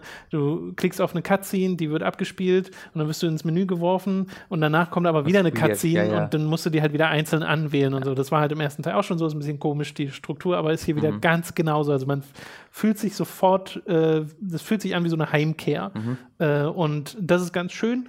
Es spielt ja im gleichen Krieg wie auch Valkyria Chronicles 1, also in diesem gleichen Zyklus quasi. äh, Second European War oder so, wie das Ach, heißt cool. in, äh, in diesem Universum. Nur halt bei einem ganz anderen Squad. Äh, und der Anführer dieses Squads ist ein Claude Wallace. Der, sagst Klon. Bitte? Ich dachte kurz, du sagst Nee, Klon. Klon das geht ja in eine ganz neue Gegend. Äh, ne, der vom ersten war ja Welkin Gunther. uh. Geil. Und der kommt aus der Heimatstadt Hafen und der Panzer heißt auch Hafen dieses Mal. Gab es auch, E- ist Edelweiß nicht aus Valkyria Chronicles? Genau, das war der Panzer aus dem ersten Ja. Teil. Ich muss sagen, ich bin ein super großer Fan davon, wenn Europa im Englischen als Ja, Begriff Europa. genutzt. Genau. Es ist nicht Europe, sondern es ist Europa. Ich weiß nicht, das ist mein Ding. Ja, es ist auch die, die, also es ist so witzig, weil ja das Valkyria Chronicles Universum schon diese Verfremdung macht, dass es so diesen, in dieses Anime-Universum kommt, Mhm. aber die Parallelen sind halt so mega eindeutig. Gibt es ein Hitler-Äquivalent? Gibt es einfach einen Charakter, Ja, der sagt, der ist Hitler? Nee, nee, eigentlich nicht, weil im Okay. ersten Teil hattest du diesen, äh, ähm, wie hieß der, Ma Maximilian oder so, äh, der sah eher aus wie Cäsar, aber auch sehr Okay. arisch, Ja, blaue Augen, hört sich blonde. Haare Okay. äh, und ähm, den gibt es halt hier dann auch, ich habe ihn bisher noch nicht gesehen, nur drüber reden hören. Ich finde irgendwie Maximilian ist so weiß ich nicht, ich habe einen kleinen Cousin, der heißt Max. Ich muss, das, das wirkt so der anti-autoritär bei mir, Maximilian. Das, ist so, das, das würde die deutsche Geschichte zu einem anderen Licht erstrahlen lassen, wenn Adolf Hitler einfach Max geheißen hätte. naja, dann würde es jetzt natürlich nicht so viele Leute geben, die Max heißen. Das stimmt. Aber sehr viele Adolfs. Also Ja, hat es vielleicht ganz gut, dass es so rum war. Ähm, und auch der, der, der ganze Aufbau dieses Spiels, das ist so.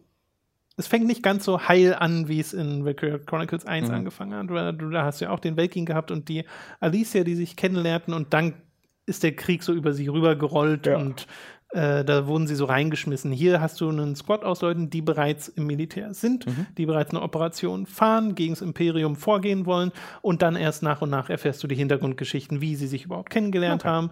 Und da war ich tatsächlich doch erstaunt, wie schnell ich wieder bei den Charakteren dabei war, auch wenn da jetzt bisher nicht so innovatives, großes, krasses äh, äh, mit dabei war. Der eine ist Raz, äh, R-A-Z, und das ist so ein Hau drauf.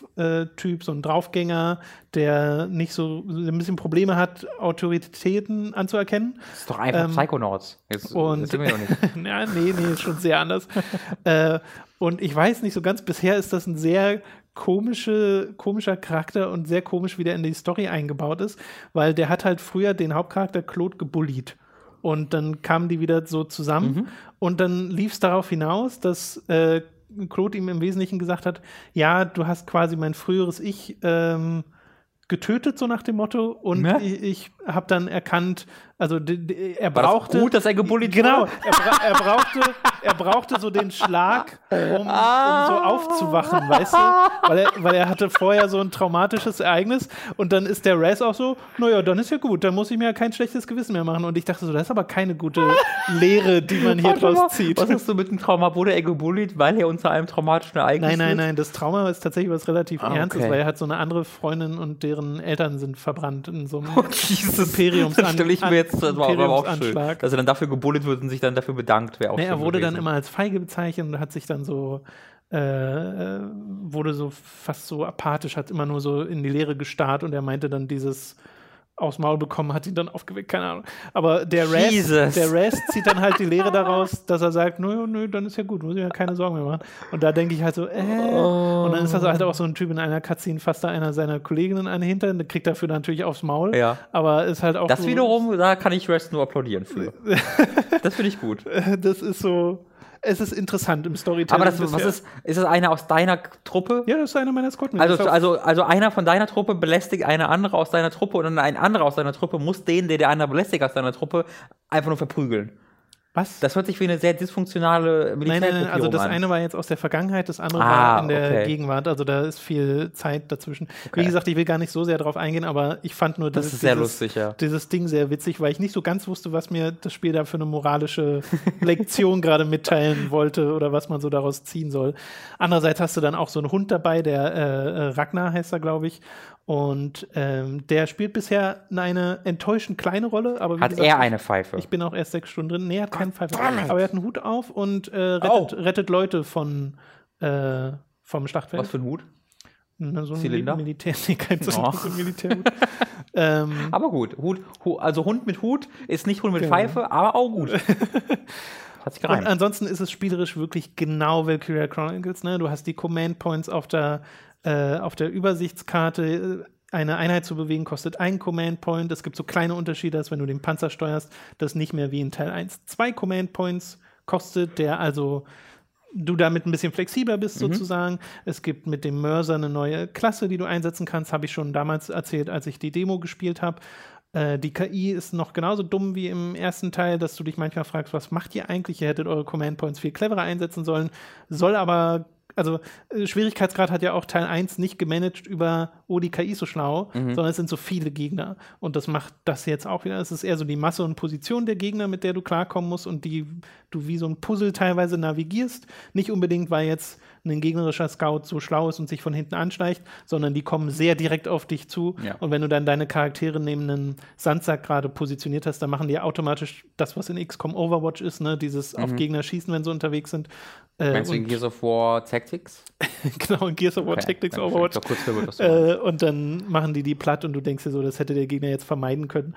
Aber äh, es macht halt trotzdem wieder unfassbar viel Spaß, weil ich dieses äh, Spielsystem liebe, weil das so einzigartig ist. Ja, nach so vielen Jahren finde ich es auch nicht schlimm, wenn es eine quasi Genau. Ist. Weil das wollten ja Leute auch irgendwo. Aber ich gehe schon davon aus, dass noch ein bisschen was passiert. Ich könnte mir vorstellen, dass man vielleicht entweder noch eine Klasse freischaltet oder so, oder das, auf jeden Fall das Szenario muss sich noch ändern, weil ich bin noch nicht in diesem Schneesetting angekommen, was ja auf dem Cover drauf ist. Also äh, da muss schon noch ein bisschen was passieren. Es sind bisher auch noch keine, es war noch nicht groß die Rede von den Valkyren, die es ja gibt im Spiel. Das sind die, die halt so eine Lanze haben, die so blaue Laser im Wesentlichen schießen können. Ähm, bin aber gerade voll dabei, aber das soll erstmal reichen als Ersteindruck. Ich will dann mehr drüber reden, wenn ich wirklich ein bisschen tiefer drin bin und wenn das näher zum Release ist. Eine Frage hätte ich noch. Äh, das hört sich ja so an, dass es, dass es weniger Sequel als Side Story. Also nicht Side Story als, nee, weniger wichtig, aber du musst jetzt kein, also das hat jetzt keine festen Verbindungspunkte zu Bisher eins, nicht. Okay. Vielleicht trifft man noch die Charaktere, das weiß Ja, ich einfach okay. nicht. Aber bisher nicht. Das Ding ist halt, ne, in der, im ersten Teil geht es ja darum, wie man gewinnt im Wesentlichen. Also, Mhm. Ach, das, äh, das erzählt den Krieg zu Ende tatsächlich? naja, also eigentlich schon. Okay. Wenn ich es richtig in Erinnerung habe, ist Okay. das, hat das ein richtiges Ende. Ja. Und das ist jetzt auch nicht so, also ich hoffe, das gilt jetzt nicht als großer Spoiler, das ist jetzt kein depressives Ende oder Ja. sowas, aber äh, deswegen bin ich gespannt, wie sie es hier machen. Ich könnte mir einfach vorstellen, dass sie darüber hinausgehen. Du bist sowieso auf der bösen Seite. Oder das, who knows. You were a Nazi all along. Gehst zum Imperium Ist- und kämpfst dann gegen Welkin Gunther. Oh mein Gott. Gegen die Edelweiß. Gott. Äh, bist du, was, weißt, weißt du, was man in 2 und 3 gemacht hat? War das dann auch das, auch der gleiche Krieg? Zwei, ach so, siehst du, wo es, wie es zeitlich spielt, weiß ich gar nicht, aber ich bin der Meinung, zwei spielt danach. Äh, bin mir aber nicht 100% sicher. Aber in zwei bist du ja in so einer Akademie, da hat es dieses Schulsetting gehabt. Und beim dritten weiß ich es jetzt einfach Okay. nicht aus dem Kopf, der kam ja nicht bei uns. Na gut. Ähm, ja, aber wesentlich besser als zwei jetzt dieser Teil, weil es halt wieder große Karten sind und coole Gameplay-Ideen mit drin, dass auch so äh, Wetter- oder Tageszeitenbedingungen unterschiedliche spielerische Auswirkungen haben. Ne? Wenn du dann im Dunkeln unterwegs bist, ähm, kannst du halt nicht, also erkennst du Gegner erst, wenn sie kurz vor dir stehen. Ja. Äh, und da, das ändert halt schon die Spieldynamik sehr. Und äh, das macht bisher sehr viel Spaß. Gut, das soll zu Valkyria Chronicles 4 gewesen sein. Wie gesagt, mehr dazu dann später. Wir machen mal weiter mit einem Spiel, das du gespielt hast, nämlich mal einem VR-Spiel namens Firewall Zero Hour. Was ein komisches Spiel ist. Wenn ich das so hören würde, würde ich denken, hackt man da oder Ein so? komischer Name, meinst du? Ja. Ja, ist ein etwas äh, Aussage. Es hört sich an wie so ein 90er-Jahre-Film, weißt du, wo Ja, Leute ja, mit schlechten stimmt. Frisuren von Firewall, Zero oh Hour. Gott, der hackt our Zero Hour. äh, Also das ist ein, wie du gesagt- schon gesagt hast, ein VR-Spiel und zwar ein sensationelles VR-Spiel. Ich bin regelrecht begeistert davon. Ähm, das ist quasi Rainbow Six Siege als, als VR-Spiel. Äh, es ist Multiplayer-only, also es hat einen Tra Trainingsmodus und du kannst auch gegen Bots spielen, aber äh, Sinn der Sache ist, es ist ein Online-Spiel, wie halt auch bei Siege. Siege, kannst du, obwohl Siege hat sogar noch ein paar mehr Sachen, da hat ja so ein paar Herausforderungen und so, aber ähm, äh, Firewall ist schon sehr au- eindeutig auf 4 gegen 4 online ausgelegt. Äh, und ist ein sehr langsamer Shooter, wo du ähm, dich sehr langsam fortbewegst, sehr bewusst deine Umgebung abhörst, wo, von wo die, du Schritte hörst, ähm, was auch mit Absicht dieses Sounddesign hat, dass du das immer sehr klar orten kannst. Äh, und ist äh, ausgelegt auf den Aim-Controller. Ähm, man kann es auch mit einem DualShock 4 spielen, was aber sehr weird ist. Also das spielt man halt anders, also man spielt halt nicht wie normalen Shooter, sondern du hältst den, den DualShock-Controller quasi vor dir, ähm, wie, als ob er der, der Controller die Waffe wäre. Und bewegst dann den Controller so hin und her, Okay. motionmäßig und schießt dann halt. Das funktioniert aber so halb gut. Also man muss halt den Controller so ein bisschen so weiter von sich weghalten. Zumindest musste ich das, damit es richtig trackt. Und dann die, das zu bewegen, das hat sich nicht richtig angefühlt, einfach mit der Waffe. Da hätte ich. Hat sich dann auch die Waffe im Spiel verändert, dass das Sinn ergibt, dass du so Nee, nee. beide Arme ausstreckst? Nee, nee, nee. Also, Okay. das würde ich aber auch gerne mal sehen, wie das ausgesehen hätte. Ja, eben. Naja, es klingt, also ich finde, das klingt eher so, wie wenn du an einem Turret sitzt, weißt du? Wenn ja, du dann den ja Controller genau. hast. Nee, nee, du hast immer dann noch deine ganz normale Pistole oder dein Sturmgewehr oder deine Uzi Ja, oder was auch ist immer. weird. Ähm, also es ist zwar spielbar und es funktioniert auch gut, aber es fühlt sich einfach nicht richtig Ja. an, fand ich.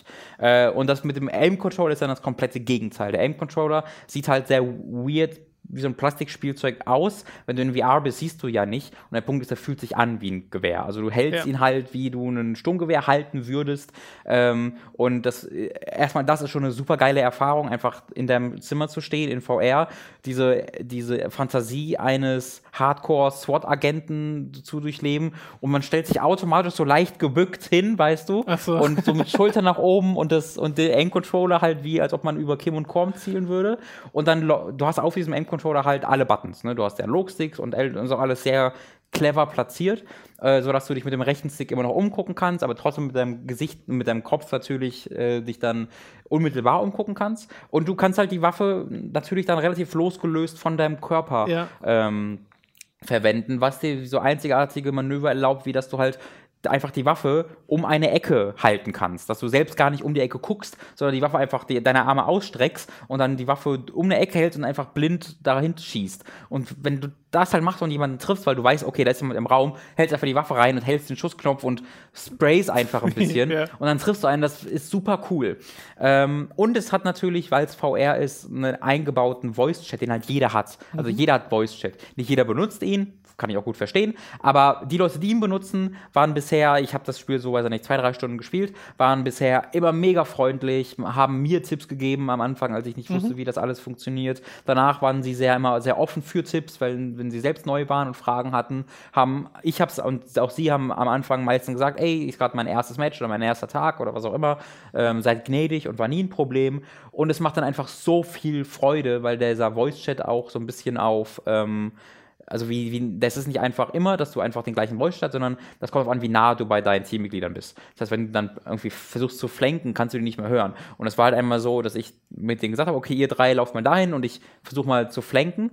Äh, und na, das habt ihr irgendwann nicht mehr gehört. Und dann bin ich halt wieder zu ihnen hin und von hinten oder von der Seite dann und habe nur plötzlich schauten. Sie haben, haben halt laut gerufen, ne? wie so, oh mein Gott, da sind sie, da sind sie. Und halt irgendwie angelaufen zu kommen und nur das Ballern zu hören und meine Teammitglieder so halb panisch, aber auch halb lachend, so, oh fuck, fuck, da sind sie. Das war eine sehr coole Erfahrung. Hören die Gegner dich auch? Äh, soweit ich weiß nicht, aber Okay. das, da bin ich mir nicht sicher. Kann einfach sein, dass ich immer nur das Pech hatte, dass die keinen nicht Okay. gesprochen haben. Aber ich glaube nicht. Weil es, es, es gibt auch kein, ähm, kein Team-Damage, also du kannst dich deine eigenen Leute verletzen, was, was auch ganz gut ist.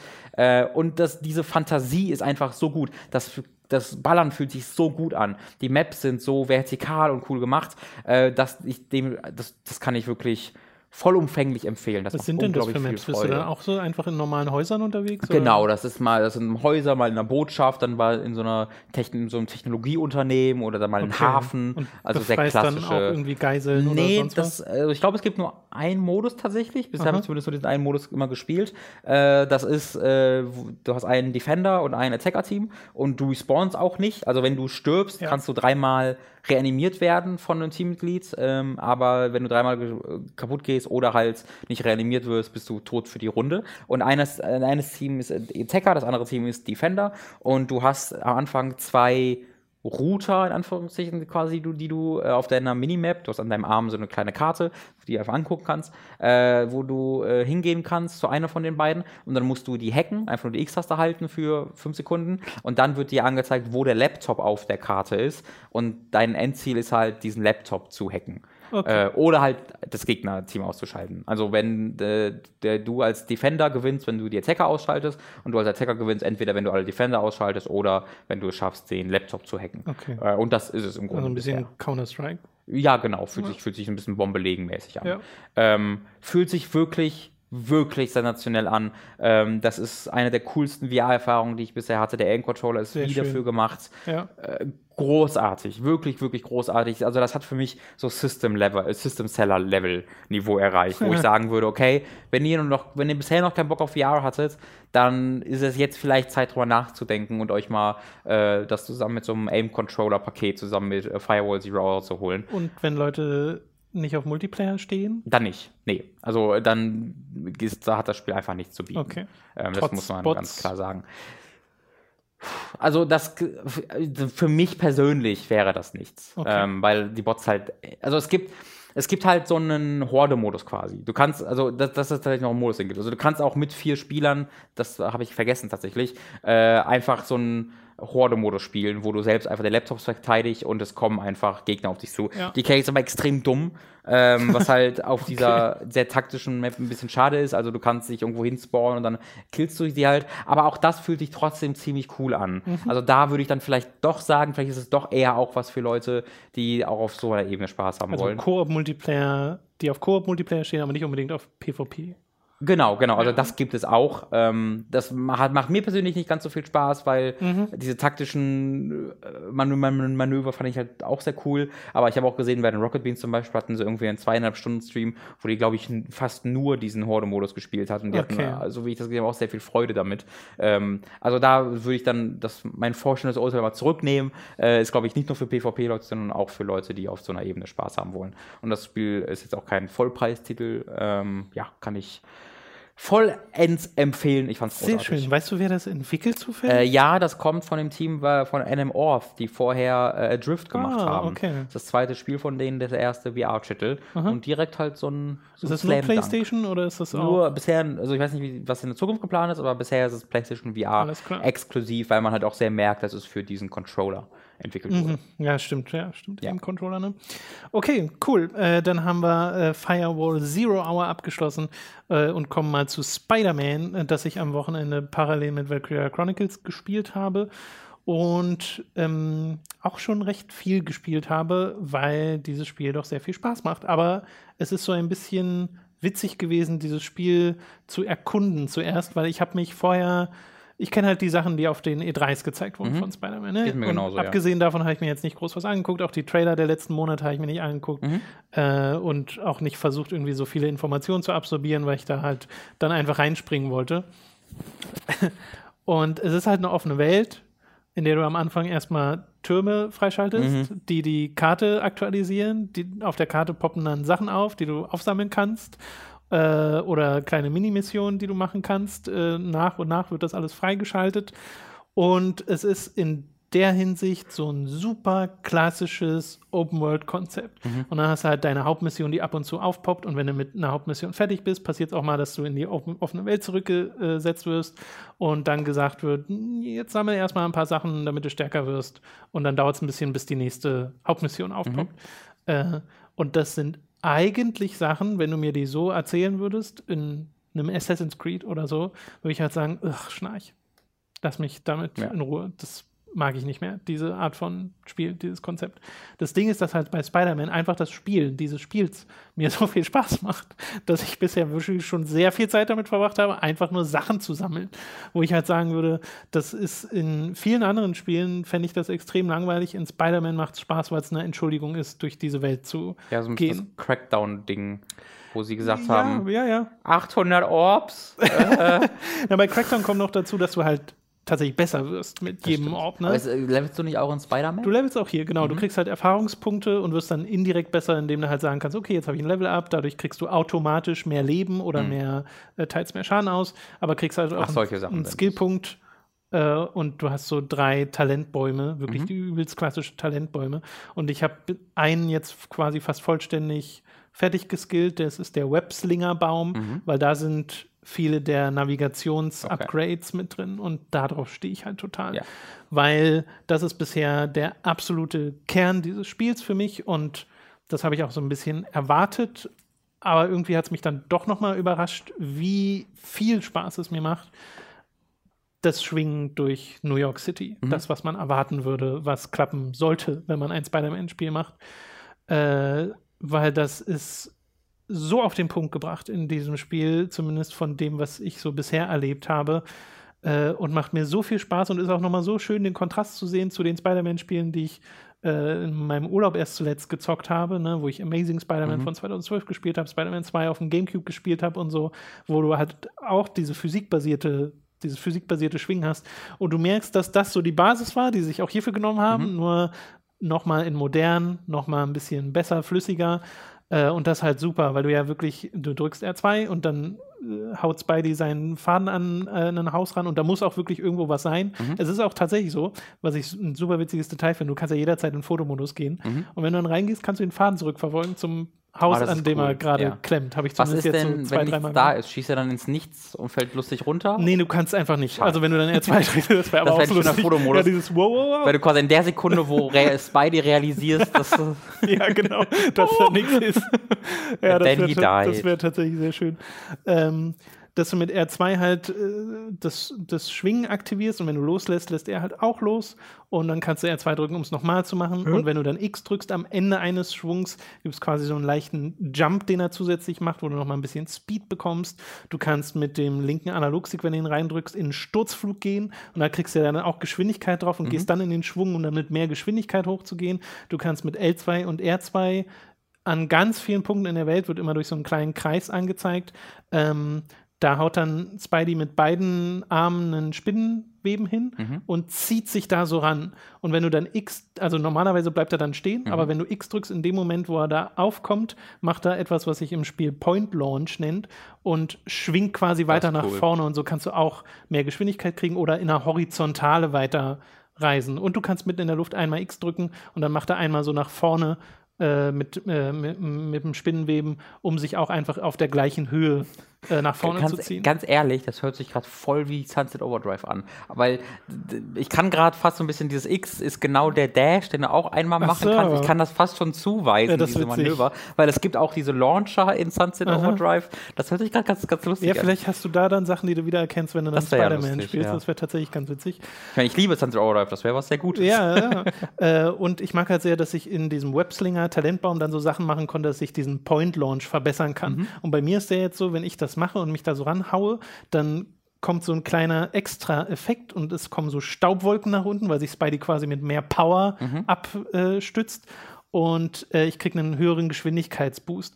Das ist so befriedigend, einfach nur von A nach B zu reisen in dieser Spielwelt, äh, dass ich es bisher zumindest nicht schlimm fand, dass äh, ich halt viel am Sammeln bin, viel einfach auch dynamisch reagiere auf Verbrechen, die passieren, weil das äh, ist halt wirklich so eine Welt, du, du, der Kontext ist so ein bisschen, dass du halt auch den Polizeiradar bekommst als Spider-Man und dann halt sagen kannst, oh, da findet ein Verbrechen statt, da gehe ich jetzt mal hin. Ja. Und da wird dann halt gerade ein Laden ausgeraubt und die haust du dann weg, die Leute. Und das Kampfsystem, finde ich, fühlt sich tatsächlich nicht so sehr nach Batman an, wie ich am Anfang des Reveals von Spider-Man Mhm. vermutet hätte. Auch wenn du so Sachen hast, ne, du drückst X ganz oft, um deine Combo zu machen und sein Spider-Sense. X oder Viereck? Na, Äh, Viereck. Wollte schon sagen, das hätte ich schon alles stimmt, geändert. Ja, stimmt, ja. Viereck. sorry, X ist springen. Ähm, du drückst Viereck, um die Kombos zu machen und äh, wenn du angegriffen wirst, hat Spidey so ein Symbol über dem Kopf, sein Spider-Sense und dann drückst du Y, um dem aus, äh, Kreis, um dem auszuweichen. Nicht Dreieck? Nee, tatsächlich Kreis. Sorry, ich bringe die, da fängt es schon an. bring die Bezeichnung ein bisschen durcheinander, tut mir leid. Ähm, und Kreis ist auch generell ein Dodge, den du halt jederzeit Mhm. machen kannst. Aber es ist halt hier nicht so wie in Batman, dass du so ransippst an die Gegner. Wenn der, der Gegner so zwei Meter weiter weg steht von dir und du äh, Viereck drückst zum Mhm. Angreifen, dann schlägt halt bei dir in die Luft. Also du musst wirklich manuell hingehen mit- oder, äh, und das ist halt auch ein Move mit Dreieck, den äh, ähm, Gott, wie hieß denn der nochmal? Halt den Move machen, dass er seinen Spinnenweben an den ranhaut und Ja, sich selbst dahin zieht. Aber du kannst auch Dreieck gedrückt halten und dann zieht er den zu dir. Äh, Beides. Hm, ja, ja, die genau, große gibt Debatte, die wir gerade erst geführt haben. sehr, sehr gut. Äh, das ist sehr schön. Und dann kannst du halt mit R1 äh, die Leute generell voll äh, spammen mit deinem, mit deinem Netz. Äh, was ganz witzig ist, wenn die dann nah an, einem, an einer Wand stehen und du das so ganz oft hintereinander machst, dann werden die da wirklich so range äh, äh, gedroppt und kleben dann an der Wand und sind direkt ausgenockt. Äh, du kriegst dann noch später weitere Tools, dass du zum Beispiel auf R1 einen Bot loslässt, so einen kleinen Spider-Bot, der greift die dann an, oder dass du so ein, quasi eine verstärkte Form äh, dieses Webshots hast, die musst du nicht spammen, sondern du drückst einmal und der Gegner ist sofort komplett eingewebt und du kannst ihn, äh, kannst eine Combo bei ihm machen, oder wenn er an der Wand steht, wird er halt sofort an die Wand geklatscht. Ja. Äh, und später kannst du noch so Sachen freischalten im Webslinger-Tree ist zum Beispiel eins, wenn ich springe und Viereck drücke, dann macht er so einen Kick aus der Luft, während er schwingt an einem äh, Spinnennetz. Äh, Air-Kombos spielen auch eine Rolle, die ich jetzt verbessert habe äh, mit Talenten, dass die mehr Schaden machen. Und auch da bin ich ehrlich gesagt überrascht, dass das Spaß macht. Also das Kampfsystem ist jetzt wirklich wie das tiefste aller Zeiten, aber das, was da ist, macht mir Spaß. Das Problem, was ich bisher hatte, ist, dass es einmal einen Missionstyp gibt in der Welt, wo du äh, bestimmte Gebäude befreien musst. Und da sind dann wirklich 15 Gangster Ja. Und die bekämpfst du alle und dann steht wirklich da Wave 2. Und dann kommen Mhm. neue Gangster, Wave 3 und dann kommen neue Gangster und dann finale Wave und machst du das nochmal. Das finde ich schon arg langweilig, weil das ist wirklich einfach nur. Ar Hm, was was willst du Arg- gerade machen? Ar Arkham langweilig? Na, das ist ja gemein. Macht Arkham sowas? Nicht wirklich, aber es war Nee, zu oder? gut, um es nicht zu sagen. Äh, naja, aber wenn es dann keinen Sinn ergibt, Robin. Naja, es gibt ja, es gibt ja die Challenges, wo du Wellen bekämpfst. Ja, das stimmt natürlich. Äh, hier bekommst du halt bestimmte, für jede Aktivität unterschiedliche Tokens als Belohnung und du brauchst die verschiedenen Tokens, um zum Beispiel neue Anzüge oder Skills freizuschalten. Also Äh, solltest du die schon so richtig, Ein paar richtig davon optional solltest sind du, nicht. naja, doch schon, weil du musst dich ja nicht upgraden, also du kriegst ja auch Ja, so, du kriegst ja auch so Level-Ups durch, äh, Okay, okay, durch die Erfahrung und so und wirst dadurch stärker. Und wenn du dann bestimmte Skills willst oder bestimmte Suits haben möchtest, musst du das halt machen, weil du hast quasi, du hast halt deine Anzüge, ne? Äh, Gibt es tatsächlich ziemlich viele und ich habe noch nicht mal die Hälfte davon freigeschaltet. Äh, die du dann craften kannst und an jede, mit jeder neuen Suit bekommst du auch einen neuen, äh, eine neue Suit Power, also einen zusätzlichen Skill, den du aktivierst, wenn du beide Analog-Sticks reindrückst. Und am Anfang ist das sowas wie, dass sich deine Fokusleiste auflädt. Und die Fokusleiste brauchst du, um zum Beispiel Instant Finisher zu machen oder dich zu heilen.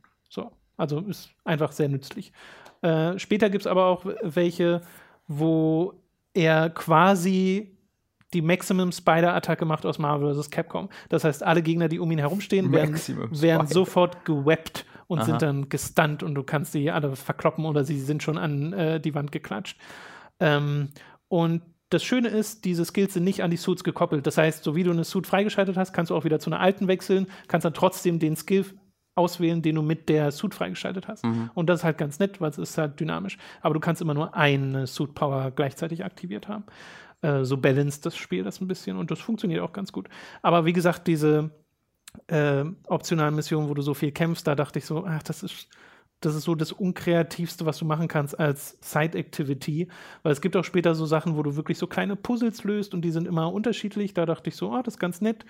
Äh, aber dass diese, manchmal hatte ich halt so Momente, wo ich mir dachte, auch in den Hauptmissionen, die es bisher gab, okay, es ist ein bisschen zu viel gleicher Kampf. So. Es hört sich ein bi- also als jemand, der es selbst nicht gespielt hat, nur aufgrund dieser Erzählung hört sich es ein bisschen an wie sehr gute Spielsysteme, die in einer offenen Welt aus 2008 gefangen sind. Also, es hört sich, also ich habe das Gefühl, ich kann exakt sagen, was für ein Spiel das jetzt ist, nachdem ich diese Beschreibung gehört habe, weil es sich sehr bekannt anhört. Ja, also im Wesentlichen kann man das aber sagen. Also es trifft bisher auf meinen Eindruck zu. Äh, deswegen habe ich auch am Anfang gesagt, ne, wenn ich das in einem anderen Spiel gehabt hätte, Mhm. das hätte mich halt sofort verloren. Ja. Wie gesagt, wenn ein Assassin's Creed mit diesem Open-World-Konzept gekommen wäre, hätte ich halt gesagt, ja geil. Mhm. Habe ich halt schon 20.000 Mal gespielt. Ja.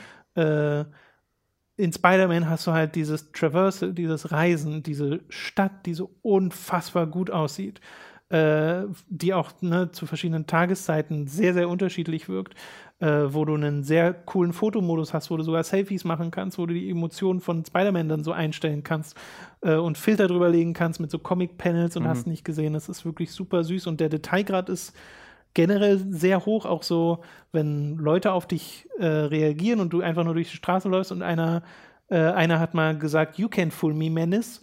Und damit hätte ich halt vor einer ganzen Weile noch nichts anfangen können. Ja, Aber jetzt hallo, weiß ich, dass Menace einen, äh, mal aus den Comics ein Typ war, der sich wie Spider-Man verkleidet hat und Leute ausgeraubt hat. Und der wurde Menace genannt. Hm. Okay. Also eine Anspielung da drauf, äh, weil die quasi nicht geglaubt hat, diese eine Passantin, dass ich wirklich Spider-Man bin. Wurde der nicht Spider-Man genannt, immerhin? nee, oder nicht.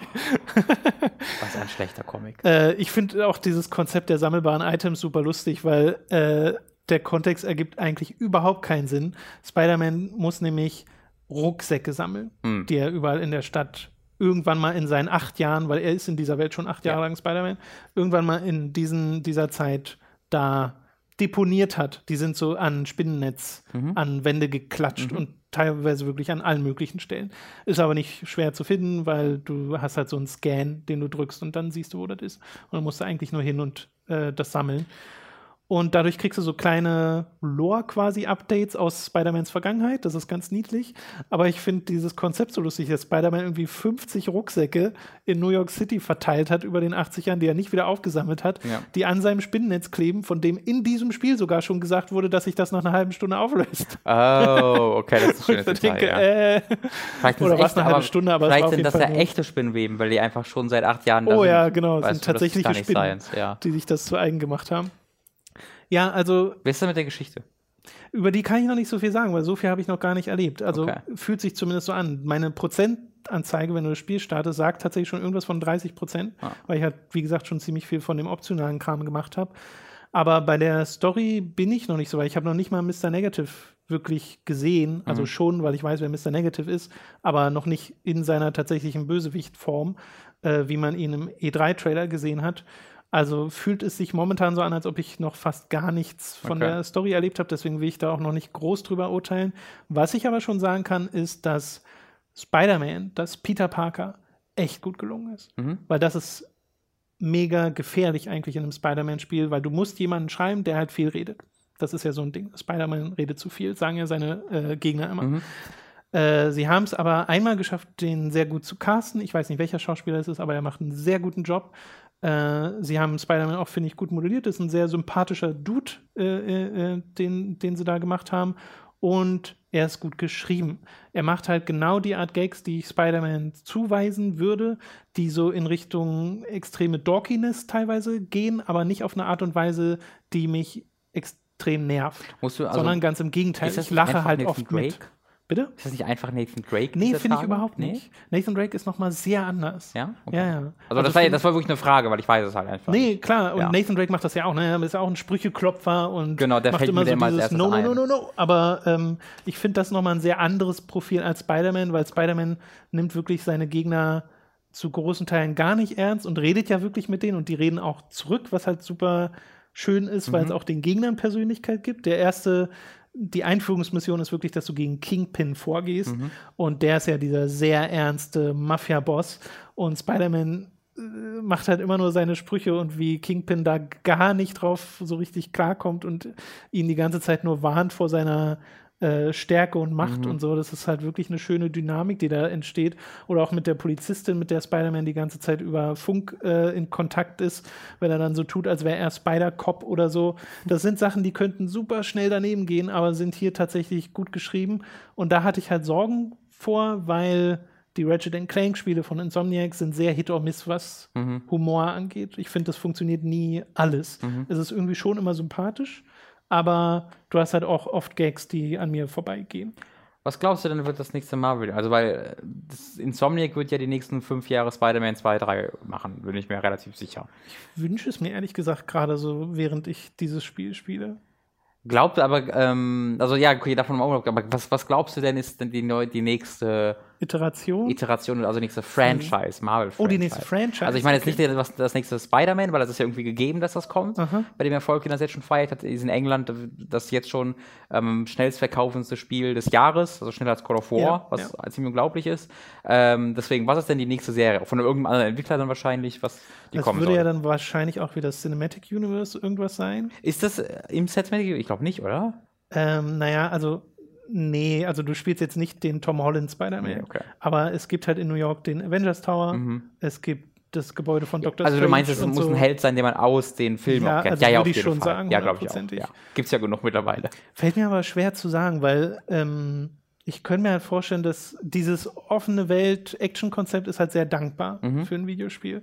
Und wenn ich mir jetzt überlege, mach so ein Iron Man-Spiel, das kann ich mir nicht so vorstellen. Iron Nicht? Man würde. Gerade das? Ich finde, Iron Man passt viel mehr zu linearen Levels, wo du wirklich Action-Set-Pieces hast, weißt du? Eher so, das würde ich eher Uncharted in die Richtung. Ich meine, da gibt es ja schon zwei gute Spiele. Es gibt Äh. Iron Man und Iron Man 2 Spiele.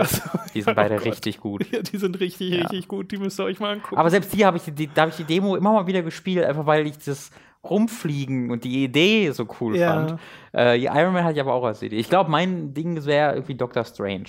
Ähm, weil du könntest so viele seiner Fähigkeiten als als ja so eine also du ballerst halt nicht, sondern schießt halt unterschiedliche Ja. Arten von Aber da finde ich offene Welt auch Magie. falsch. Fände ich also wirklich, ich auch, ja. Ich hoffe Ja. auch nicht, dass sie in dieses zu sehr in dieses Muster geraten. Ich hoffe es auch. Weil ich glaube, das ist so ein Ding, wo wir dann in zwei Jahren auch sagen würden. Weil jetzt, also wie ja das Spider-Man hört sich jetzt ja schon von seiner offenen Welt nicht wahnsinnig spannend an, sondern alles, was du da drin machst, ist halt spannend, weil sich das so gut anfühlt. Aber die Kontextualisierung davon hört sich zumindest aus deiner Erzählung relativ altbekannt an. Ich glaube, wenn man das noch zweimal hat, sagt man schon so langsam, okay, Genau. Ja, ich bin halt gespannt, wie ich es finde, wenn ich mit Spider-Man durch bin. Ja. Weil das ja, fällt mir ja, jetzt klar. gerade noch schwer zu beurteilen. Aber momentan ist es wirklich so dieses, ich sehe das, ich sehe, wie altbekannt eigentlich die Mechaniken Mhm. sind, die im Game Design von Spider-Man stecken. Aber es ist mir, während ich Spider-Man spiele, so egal, Ja. weil ich von dieser Welt trotzdem so fasziniert bin, weil sie aus einer technischen Ebene halt so beeindruckend ist. Mhm. Es gibt keine Großstadt in einem Videospiel, die an das auch nur annähernd rankommt, was Spider-Man hier jetzt wieder Iron Man 2 benennen. Hast du das denn durchgespielt? Ja, aber wenn ich so an GTA denke oder Ja, ja. sowas, weißt du, das ist sowas, das ist nochmal auf einem ganz anderen Level, was Insomniac hier gemacht haben mit äh, New York. Äh, und das ist so beeindruckend, aber mir fällt es auch schwer, dieses Konzept auf andere Marvel-Helden zu übertragen. Auf Hulk vielleicht noch am ehesten, weil wir da die Incredible Hulk mal hatten. Und das war ja so ein Spiel. Destruction. ja, Ultimate Destruction ist quasi ist der Vorgänger von Prototype. Ähm, Genau. Prototype ist eine Weiterentwicklung von Ultimate Destruction gewesen.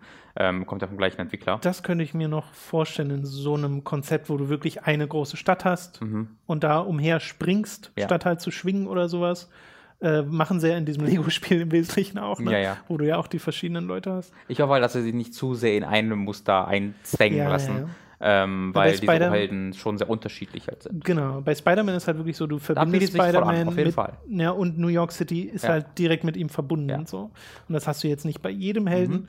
Mhm. Äh, deswegen fände ich es auch echt einfach mal richtig cool, wenn sie sagen würden, okay, wir nehmen mal richtig viel Budget in die Hand, wir nehmen uns einen dieser Helden und machen mal so ein lineares Spiel draus mit so Levels Mhm. und Design und Das ist halt die Frage bei Spider-Man 2 dann, wenn das kommt, falls es kommt, Ja. äh, was er da macht. Weil du hast ja New York jetzt schon äh, so gemacht, frage ich ne? mich auch. Weil woanders passt ja nicht so richtig, aber was ist denn mit den anderen Spider-Man, ähm, Spider-Mans, die es so gibt? Sind die auch alle in New York? Ja, also ich habe äh, Spider-Man 2 gespielt. Das ist, glaube ich, auch nur Manhattan. Ich, danach habe ich Ultimate Spider-Man gesp gespielt. Das ist nicht nur Manhattan. Mhm. Da hast du auch dann Umgebung. Und das können sie hier theoretisch auch machen. Sie Das machen stimmt, die Stadt ja. einfach Oder größer. es und sie machen es größer und kaputt. Ja, zum Beispiel. wird angegriffen könnte irgendwas passieren. und ist jetzt größer. ja, who knows. Also da, da, da gibt's, ich glaube, für ein Spiel kannst du das sogar noch machen, wo man sagen würde, ja, okay, wenn das ein interessantes Setup ist, nimmt man das noch. Aber da muss man sehr vorsichtig sein mit Ermüdung und so. Ja. Vielleicht nicht Ähm. einfach, auch nicht einfach mal Berlin Spider-Man machen. Weißt du? Berlin Spider-Man. Spider-Man Noir. in äh, New York 1930er. Das, wär, das klingt zu mutig. Ja, es gibt aber immerhin ein Spider-Man-Noir-Kostüm in dem Spiel. Das Ja. ist ganz cool. Ja, also wie gesagt, ich bin von diesem Spiel gerade sehr, sehr angetan. Ich will es jetzt gerade wieder weiterspielen. Ich äh, habe das teilweise mit Dani zusammen gespielt Mhm. und da war es wirklich so, das passiert eigentlich nicht so oft, dass wirklich auch Dani dann Bock hatte und das jetzt auch schon selbst angefangen hat und auch bei mir ein bisschen mitgespielt hat und ihr macht das auch mega viel Spaß, weil dieses durch Häuserschluchten schwingen ist einfach super gut. Es ist einfach super gut. Ja. Kann man nicht anders sagen.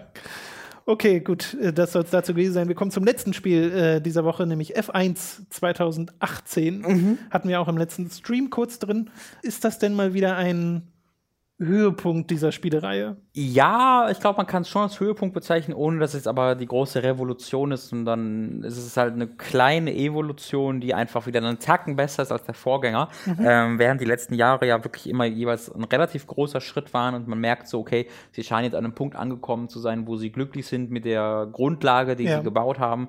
Ähm, und jetzt iter ist es Iteration, die halt jetzt passiert in jedem Jahr. Äh, deswegen ist es größtenteils das gleiche Spiel wie im, wie im letzten Jahr. Du hast m- mehr alte Autos, die du fahren kannst zusätzlich noch. Du hast ein paar neue Features im Karrieremodus, etwa, dass sich Regeln ändern können von Saison zu Saison und du so dann ähm, besser oder schlechter werden kannst von Saison zu Saison. Das große Feature ist eigentlich sehr vernachlässigbar und auch nicht so richtig gut, was vorher so groß besprochen wurde, waren nämlich die Medien, ähm, die Medien, die halt jetzt Teil davon sind, in dem Sinne, dass du nach einem Rennen einfach ein Interview hast. Und dann stellt dir jemand irgendwie vier Fragen und du hast dann immer jeweils zehn Sekunden Zeit, sie zu beantworten. Aber das ist das durchschaubarste Gameplay-Element, was man was ich je gesehen habe, weil original, da kommt dann jemand und fragt, hey, das war ja gut slash nicht so gut. Äh, wem würdest du danken dafür, dass du so ein gutes Rennen gefahren bist? Dann kannst du sagen, dem Aero-Department, dem Motoren-Department, Okay. der Zuverlässigkeit. Und dann drückst du Aero, und dann sagt, hey, dein Aero-Department mochte das. Und denk mir so, ach, so come on. Das ist so absolut das Unnatürlichste, was Ja, ich je wirklich. gesehen habe. Und jede dieser Fragen ist halt so strukturiert, dass du quasi sagen kannst, ich danke dem Team, ich danke einem speziellen Part des Teams, ich danke mir selbst. Irgendwie, wo es dann, also du levelst einfach verschiedene Areale. Du sagst, ich will das ja den, den Aero-Bereich leveln, ich will meine Sportsmanship leveln oder ich will den, Motorenbereich leveln. Äh, und das hat überhaupt gar nichts von in irgendeiner Art und Weise reale Mediending, sondern es ist einfach so ein kleine neue Skill, Möglichkeit, einen Skillpunkt zu bekommen. Ich frage mich aber auch, wie man diesen Seifenoper-Part der Formel 1 mit reinbauen könnte. Irgendwie Ja. mit Rivalitäten oder sowas, dass man. Das gibt's ja. Also Ja? Die, das Spiel erkennt irgendwie, mit wem, gegen wen du da fährst und mit wem du eine Ja. Realität aufbaust. Das wäre eigentlich schon möglich. Huh. Äh, vielleicht kommt das ja auch noch. Ich kann es mir aber sehr schwer vorstellen, weil wenn ich mir so angucke, mit welcher Natürlichkeit diese, diese Interviews geschrieben und gebaut wurden, will ich ehrlich gesagt nicht wissen, wie das dann aussehe, wenn sie versuchen wollen würden, ähm, ein, äh, ein, ein irgendwie so einen richtigen Story-Mode. Soap Opera aufzumachen. Ganz von abgesehen, dass sie natürlich auch die Fahrer dann bräuchten, die dann Sachen einsprechen, was sie natürlich auch nicht Ja, haben. Ne? na, oder sie machen es wie in den FIFA-Story-Modus oder so und machen so einen ganz neuen Charakter, so einen aufsteigenden Ja, das so cool. Formel 1-Fahrer. Oh, das finde ich so cool, wenn das so als Dein oh, Kumpel. Tom. Oh, das wäre. der, der, der die Formel 1 ja, der mag. Das wäre, das wäre so hart mein Ding, wenn so ein Story-Modus Ja. in Formel 1 drin wäre. Ähm, ich, wo wollte ich gerade hin? Fuck, Oh, vergessen. sorry. Wir waren gerade bei diesen, wie das spielerisch eingebunden ist. Mit der dem, spielerisch eingebunden ist, die Dialoge sind schlecht. Genau, die, ähm, ich cringe auch immer so ein bisschen, wenn ich die Kommentare höre. Also während du das Rennen fährst, hast du ja keine Kommentare von Ja. den Sprechern, von den Kommentatoren, aber am Anfang jedes Rennens, am Anfang jedes Qualifyings hast du ja die sehr wie im TV gestalt, gestalteten Intros und Mhm. irgendwie Sketches und dann hast du ja die Originalsprecher. Aber ich verstehe halt nicht, warum die immer vorlesen. Weil wenn du, wenn die ja äh, moderieren, dann moderieren die ja auch einfach so off the cuff so. Und hier lesen sie aber immer vor. Und das ist jetzt nicht richtig scheiße, aber du hörst halt so diesen richtig natürlichen krassen Unterschied zwischen den Kommentatoren, wenn Ja. sie einfach erzählen und wenn sie vorlesen. Und deswegen wirkt es halt immer wie so eine sehr weirde, leicht falsche Paralleldimension, in der du bist, wo die schon so klingen, wie sie eigentlich klingen, aber nicht so richtig, weil sie halt vorlesen. Und es passt auch ganz oft einfach nicht so richtig. Also ich habe halt äh, gestern ein Rennen, das zweite Rennen gefahren im McLaren und hatte noch meine KI zu niedrig eingestellt, deswegen das Rennen gewonnen. Ähm, und dann sagten die halt immer, hey, and another win for McLaren. Und McLaren hat halt davor keine eine Saison gewonnen, das war auch jetzt das erste Rennen, was wir gewonnen haben. Und solche Sachen nerven dann so ein bisschen. Es bricht die Immersion ein bisschen. Ja, genau. Und auch, auch in dem Interview würde ich dann eigentlich erwarten, dass er darauf eingegangen wird, dass ich ein totales kleines Underdog-Team bin, das da Probleme hat, so dann gewinne ich. Nee, das wird halt überhaupt gar nicht beachtet so. Äh, sondern das wird dann so ein bisschen als Selbstverständlichkeit betrachtet. Und diese Sachen sind alle recht komisch, aber das Fahren fühlt sich weiterhin hervorragend an, richtig toll. Ähm, ich habe so ein paar Hilfen ausgeschaltet mit Lenkrad noch zusätzlich und habe mich so ein bisschen reingefuchst in ein, zwei Strecken. Und das macht richtig viel Freude. Bin, wie gesagt, nicht so richtig, richtig toll im Spiel, aber zumindest okay. Und habe dann auch ein bisschen Multiplayer gespielt und dann bin ich dann halt oft so, ja, dritter, vierter, fünfter, sechster Platz. Ähm, wo ich dann sehr spannende Kämpfe habe. Eins, also äh, die Leute, so, so, es ist mehr Forza als ähm, ja, A-Faktor, dass halt Leute schon äh, sehr aggressiv fahren und äh, Oh, ich hatte so okay. einmal eine Stelle, wo ich wirklich, das war sehr frustrierend. Da bin ich, weiß ich nicht, vier Runden einem hinterher gefahren, immer so, immer weiter aufgeholt und dann in der letzten Runde dann, der, der ist auch gut gefahren, der ist okay gefahren, ich bin okay gefahren, ich war einen Tacken schneller, habe deswegen immer so ein bisschen aufgeholt, habe dann in der letzten Runde zu einem Überholmanöver angesetzt neben ihm und dann fährt er mir einfach rein, also so sehr absichtlich. Also ich war neben ihm und er lenkt einfach zweimal, so einmal zack, ich war noch auf der Strecke, holt er nochmal aus und fährt Oh mir nochmal rein, bis ich dann in eine Wand war und kaputt war. Und das fand ich halt, da habe ich halt richtig drüber geärgert, weil ich das halt so nicht nachvollziehen kann. Weil ich persönlich, wenn ich fahre, ich fände es halt viel geiler, überholt zu werden, dann selbst die Chance haben, weiter diese Formel 1-Fantasie auszuleben, wo ich dann gegen ihn dann kämpfe und Ja. selbst versuchen kann, ihn zu überholen. Achso, war das ein Multiplayer? Oder? Ja, ja, genau. Es Ach war, so, Mu- ja, ja, okay. es war Multiplayer. Äh, und er rammt mir halt rein. Ich denke mir so, ah, jetzt ist ganz schön äh, scheiße von dir. Äh, das waren aber auch Aber macht er sich nicht selbst damit auch kaputt? Naja, das Schadensmodell ist ja eher so halb krass, ne? Also Hm. das, er, in dem Fall konnte er weiterfahren. Ähm, und ich waren aber, das waren aber Unranked-Spiele und im Ranked wird dieses, diese, wie, ähm, wie sportlich du agierst, nochmal mehr getrackt und du wirst Mhm. bei Leuten reingesetzt, die in deiner, in deinem Bereich sind. Aber ich frage mich halt, wurde mein Ranking dadurch jetzt auch runtergesetzt, dass ich da rausgerammt wurde? Ich habe keine Ahnung. Ähm, weiß ich nicht, ob, ob, ob der Multiplayer da so richtig geil ist. Muss ich, ich muss noch ein bisschen mehr Zeit noch mal drin Okay. verbringen, um zu sehen, wie ähm, oft das passiert. Aber ansonsten, so die, die, der Kern des Spiels ist wieder sehr intakt. Sehr, sehr großartig, macht sehr Okay. viel Freude, ja. Okay, schön. Also würdest du schon sagen, wenn man Formel 1 mag, Auf jeden Fall. kann Also, man sich F1 das ist 2018 ein, schon so- an. ist ein, ist ein super Spiel, eine super, super Simulation mittlerweile. Natürlich nicht auf dem Niveau eines A-Faktors, aber trotzdem, oder eines Live for Speeds oder was auch immer, aber trotzdem äh, sehr gut, sehr viel besser, als es mal war. Man merkt einen Unterschied. Also, wenn du halt irgendwie so 14 Runden fährst, dann merkst du nach 14 Runden sehr, sehr, sehr deutlich, dass deine Reifen am Arsch sind. Okay. Und es wird schwieriger, ähm, einfach früh so in den Kurven Gas zu geben, weil du viel, äh, viel leichter rausleiten kannst und so. Und das macht halt wirklich Spaß zu merken, wie deine Reifen schlechter werden. Äh, das sind so ein Detailgrad, der früher nicht mal ansatzweise drin war. Das finde ich halt äh, super. Also es ist ein wirklich, wirklich, wirklich tolles Spiel. Und mit so einem 2003er oder 2002er Ferrari durch die Gegend zu fahren, wird eh nie langweilig werden. Ja, sehr gut. Okay. Dann sind wir tatsächlich durch mit den Spielen für diese Woche. Äh, das war doch einiges. Äh, und, Und richtig, also nur tolle Sachen. ja. Ja. Äh, Formel 1 so war diese Woche? War Habe ich jetzt gar nicht Formel 1, gefragt. Nee, okay, gut.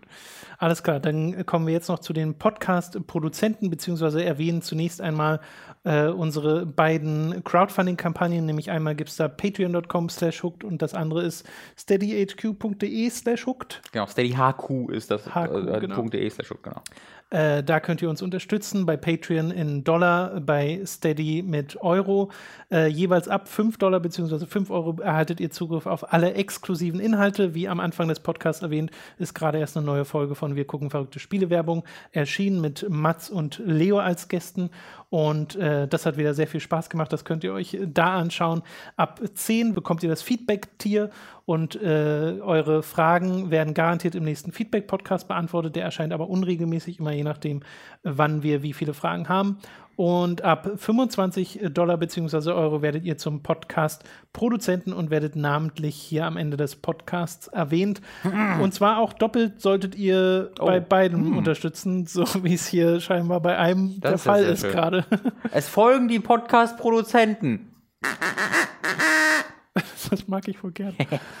Wir bedanken uns bei folgenden Podcast-Produzenten: Geribor Schmeribor, Felix Weiß, André Rademacher, Zynisch-Zittrige Zankzitterzicke, Lignum, Julien Selke, Noritz, Michael mit Grünkohlwiesel und außerdem auch Numemon, Markus Ottensmann, Geribor, McLovin 008, Julia Marinic, Jan Lippert, Simon Dupicai, Sebastian Diel, Rose New Dawn, Lennart Struck, Christian Hündorf, Dagoon, Günni des Weiteren, Be Chicken Tricked, Diddy, manchmal auch bekannt als Hauke Brav, aber der aber eigentlich wie folgt heißt: Lisa Willig.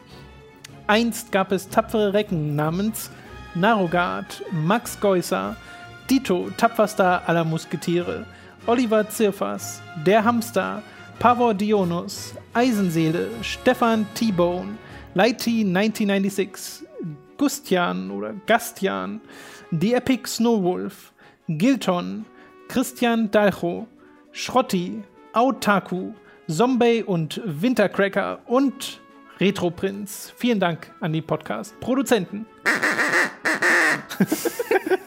das hat irgendwie was. Okay, super. Das war's mit So, dem Podcast. Trau so der traurigste Thronsaal aller Zeiten. wo ein so, ein, so ein abgehalfterter König drin hängt mit einem so Hallo, ich bin der König.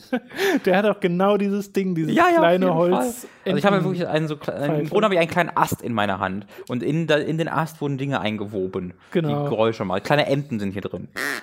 Da reinpuste, machen die so, So, dann Geräusche. mach jetzt mal das Outro-Theme mit dem Ding. Was ist denn unser Outro-Theme? Ne, einfach immer dieses. Ja, doch, ne? Muss kurz Luft holen.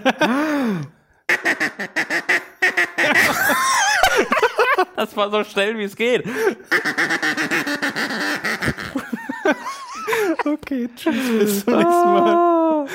Warte, aber das war doch, war das nicht Ace Attorney, was du gerade gemacht hast? Nee, nee, nee, ich wollte schon unseres machen, aber Okay. es ist halt schwierig, weil es ist ja wirklich sehr schnell. Genau, ich Ja. habe halt, ich hab eher das Ace Attorney die ganze Zeit im Kopf, Ist deswegen aber war auch es okay. mir Finde schwierig. ich auch gut. Äh, was gibt's denn noch für schöne Geräusche, die ich machen kann? Wie ist denn unser Time to 3? Oh. Das war voll gut. Das, das nehmen wir in Zukunft. Ja, das ist so gut. ohne, ohne Erklärung. Einfach so ein Ding und dann statt, statt digital ist das so Pappe. So ein Ja, genau. Pappenlogo, was durch die Gegend reitet. So, das war's für heute. Okay, Schönen Tag euch noch. Tschüss.